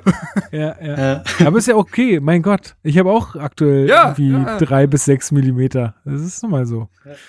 Hey, ich, ich, wir können ja gerne drüber diskutieren, ne, dass, ob das jetzt gerade so sinnvoll ist, aber meine Fresse werde ich da Anfang März stehen. Tut mir leid. Es tut mir leid. Da bin ich jetzt einfach mal Opportunist. Nee. Das kannst du dir, kannst du dir nicht mehr antun, was da gerade oben passiert. Das ist, uiuiui. Ui. Nee, aber also, was ich einfach sagen will, ist, äh, dass, äh, dass das halt ja auch für, also wirklich, äh, ich glaube, irgendjemand hat es heute auf Twitter auch geschrieben, als dann hier äh, Vincenzo Grifo bei der Sportschau sitzt, da mit perfekter Frisur, da kann man jetzt sagen, naja, vielleicht haben die da in der Maske noch irgendwie Friseure keine Ahnung. Mm. Aber äh, es ist auch ein Schlag ins Gesicht für das ganze, äh, für die ganze Branche da. Also ich meine, die sind eh schon nicht gut bezahlt. Dann macht man die ganzen Salons zu, alle Leute äh, irgendwie, da wird gesagt, ja, es ist eine Sache der Hygiene und tralala und dann sitzen die da alle perfekt frisiert. Ich weiß nicht. Also, naja, es ist halt. Deswegen gab es auch den offenen Brief des Friseurverbandes des Deutschen an den DFB. Ja, ja. Äh, vor ein paar ich, aber Wochen. Du musst dir mal vorstellen. Ja. Schwarzarbeit wird da auf jeden Fall gefördert. Also. Da, nehmen, da nehmen jetzt so äh, Politiker wie ähm, der Söder äh, sowas in den Mund wie, ja, das wäre eine Frage der Menschenwürde und äh, Hygiene und bla bla bla. Weißt, und die, die, Leute kriegen einfach nichts für ihren Beruf. Das ist doch, also es passt doch alles nicht zusammen. Es ist doch alles Quatsch. Da würden wir jetzt, da machen wir ja, jetzt gerade sorry, Fässer auf, das sollten wir lassen. Äh, aber ich kann deine Wut dahingehend verstehen. Nee, Leipzig, ey, das wird, äh, ich gehe da auch total mit. ein Punkt ist da vollkommen in Ordnung. Also es ist gegen Leipzig in Ordnung, es ist für Herthas Tabellensituation nicht in Ordnung. Äh, wenn man die anguckt, es ist prekär, weil Mega. Äh, Mainz hat jetzt echt total verstanden zu punkten. Das läuft unter Bo Svensson gut. Die haben jetzt gegen Leverkusen, gegen Leverkusen, einen Punkt geholt. Die haben davor gegen Union gewonnen. Und äh, die haben auch gegen Leipzig gewonnen am äh, 18. Spieltag mit 3 zu 2. Also, die sind jetzt aktuell nur noch vier Punkte hinter Hertha. Mit ein, lass Hertha ein Spiel verlieren und Mainz eins gewinnen, dann sind die aber mal so dermaßen da. Äh, und man hat nur einen Punkt mehr als Bielefeld, die aktuell aber noch zwei Spiele weniger haben. Also die spielen ja jetzt noch am Sonntag Gegen heute. Bayern. Und Nee, gegen Mo am Montagabend. Ah, nee, am Montag. Montag. Äh, da spielen sie gegen die Bayern, genau. Und äh, das Spiel gegen Bremen ist ja abgesagt worden wegen Witterungsverhältnissen. Das heißt, das wird noch nachgeholt. Und Bremen ist jetzt auch, da kann Bielefeld schon einen Punkt holen, will ich jetzt mal meinen. Also dementsprechend äh, ist das schon echt übel. Und äh, ja, Hertha muss jetzt halt diese nächsten Spiele, danach geht's gegen Wolfsburg, das ist halt eklig, aber danach ist dieses Spiel gegen Augsburg. Das ist dann wieder der Punkt, wo Hertha gefragt sein wird, das ist fast schon spannender äh, zu, äh, zu beurteilen als die Spiele jetzt gegen äh, Leipzig und Wolfsburg, weil ich mir recht sicher bin, dass Hertha in den Spielen einen respektablen Auftritt hinlegen wird. Ob es dann Punkte gibt, mal gucken. Genau, so würde ich es auch einschätzen. Gut, dann müssen wir noch eine kurze Sache ansprechen und zwar ein bisschen Werbung machen für die guten Rocket Beans. Äh, die Rocket Beans, wer sie nicht kennt, es ist ein Internetsender, der 24 Stunden rund um die Uhr läuft. Von den ähm, ja, ehemaligen Game One Moderatoren äh, und damals aus Giga-Zeiten, wer sich das noch ein bisschen, Giga NBC lief damals mit dem Fernsehen, war so ein, ja, Computerspiele, Computer-Nerd-Kram-Sendung irgendwie, ähm, ist daraus entstanden und die haben mittlerweile auch eine Bundesliga-Sendung jede Woche mit Tobias Escher, werden viele von euch kennen, äh, Spielverlagerung.de. Ähm, und da ist unser guter Marc eingeladen worden. Ja, äh, plötzlich hatte ich Tobi Escher in meinen DMs. Auch mal schön. ähm, nee, genau. Also am Montag äh, wird die nächste Sendung aufgenommen um 17.30 Uhr. Wird dann auch live sein. So ist das ja beim, beim T TV, auch wenn es jetzt im Internet stattfindet. Ähm, und da wird dann der gesamte Bundesligaspieltag äh, besprochen. Äh, Ich glaube aber kompakt in anderthalb Stunden. Also das ist ja da deutlich geskripteter als jetzt beispielsweise ein Rasenfunk, wo ich ja schon ein paar Mal war, wo es dann mal gerne drei, vier Stunden geht. äh, also da braucht man weniger Zeit. Äh, und ähm, ja, Bundesliga hat so ein bisschen den Ruf weg, auch verdientermaßen, dass Hertha immer so ein bisschen ignoriert wird. Die werden immer so ein bisschen stiefmütterlich behandelt. Äh, vielleicht kann ich das ja dann am Montag ändern. Ähm, schaltet da gerne ein, findet ihr auf YouTube. Äh, ich glaube, ich weiß gar nicht, die laufen über YouTube Live und über Twitch oder über genau. beide? Ja, ja, oder? genau. Beides. Also du, ihr könnt es sowohl Beides. auf Twitch als auch auf YouTube finden. Einfach mal Rocket Beans äh, eingeben und dann werdet ihr das finden. 17.30 äh, läuft die Sendung. Genau. Und Ansonsten- gibt es auch noch mal im Real Life dann auf YouTube, wird es auch Ja. hoch, hochgeladen. Sogar als, sogar als Podcast, meine ich, wird das ah, genau, als. Podcast gibt es auch noch mal. Genau. Wenn, Also, ihr werdet es, äh, wenn ihr das dann hören wollt, sehen wollt, werdet ihr es schon, werdet ihr Mittel und Wege finden. Ich freue mich drauf, ist eine, ist eine coole Geschichte. Und ähm, ja, mal gucken. Das wird ja dann, wie gesagt, nach. Nee, das wird ja. Ich muss jetzt noch ein bisschen nacharbeiten, den Spieltag. ähm, aber das wird schon. Mal gucken. Cool. Gut, dann würde ich sagen, sind wir durch. Janik, du kannst dich schon mal auf deine letzten Worte vorbereiten. wie ich so gerne Für immer. Worte. Okay.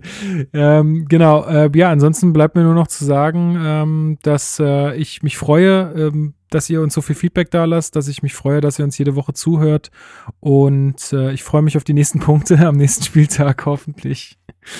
Ähm, ja, habt noch eine, habt noch ein schönes Wochenende, wenn ihr das relativ fix hört. Habt eine gute Woche.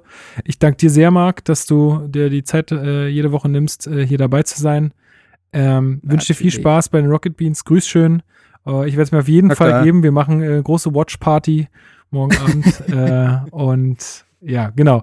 Äh, Yannick, ich danke auch dir sehr, sehr, sehr, dass du äh, mit dabei warst. Ähm, Finde gerne. cool, dass wir jetzt hier so eine Truppe haben, die auch dann, wo das auch technisch alles super läuft und so. Das äh, freut mich sehr, sehr. Und ja, genau, dann gehören dir jetzt die letzte Worte. Ich sage ähm, Tschüss, ähm, bleibt gesund und bis nächste Woche. Macht's gut. Ja, also äh, morgen Rocket Beans einschalten und Hertha Base in Persona Mark Schwitzky lauschen. Und dann gesund bleiben, macht keinen Quatsch. Hau he. Bis dann.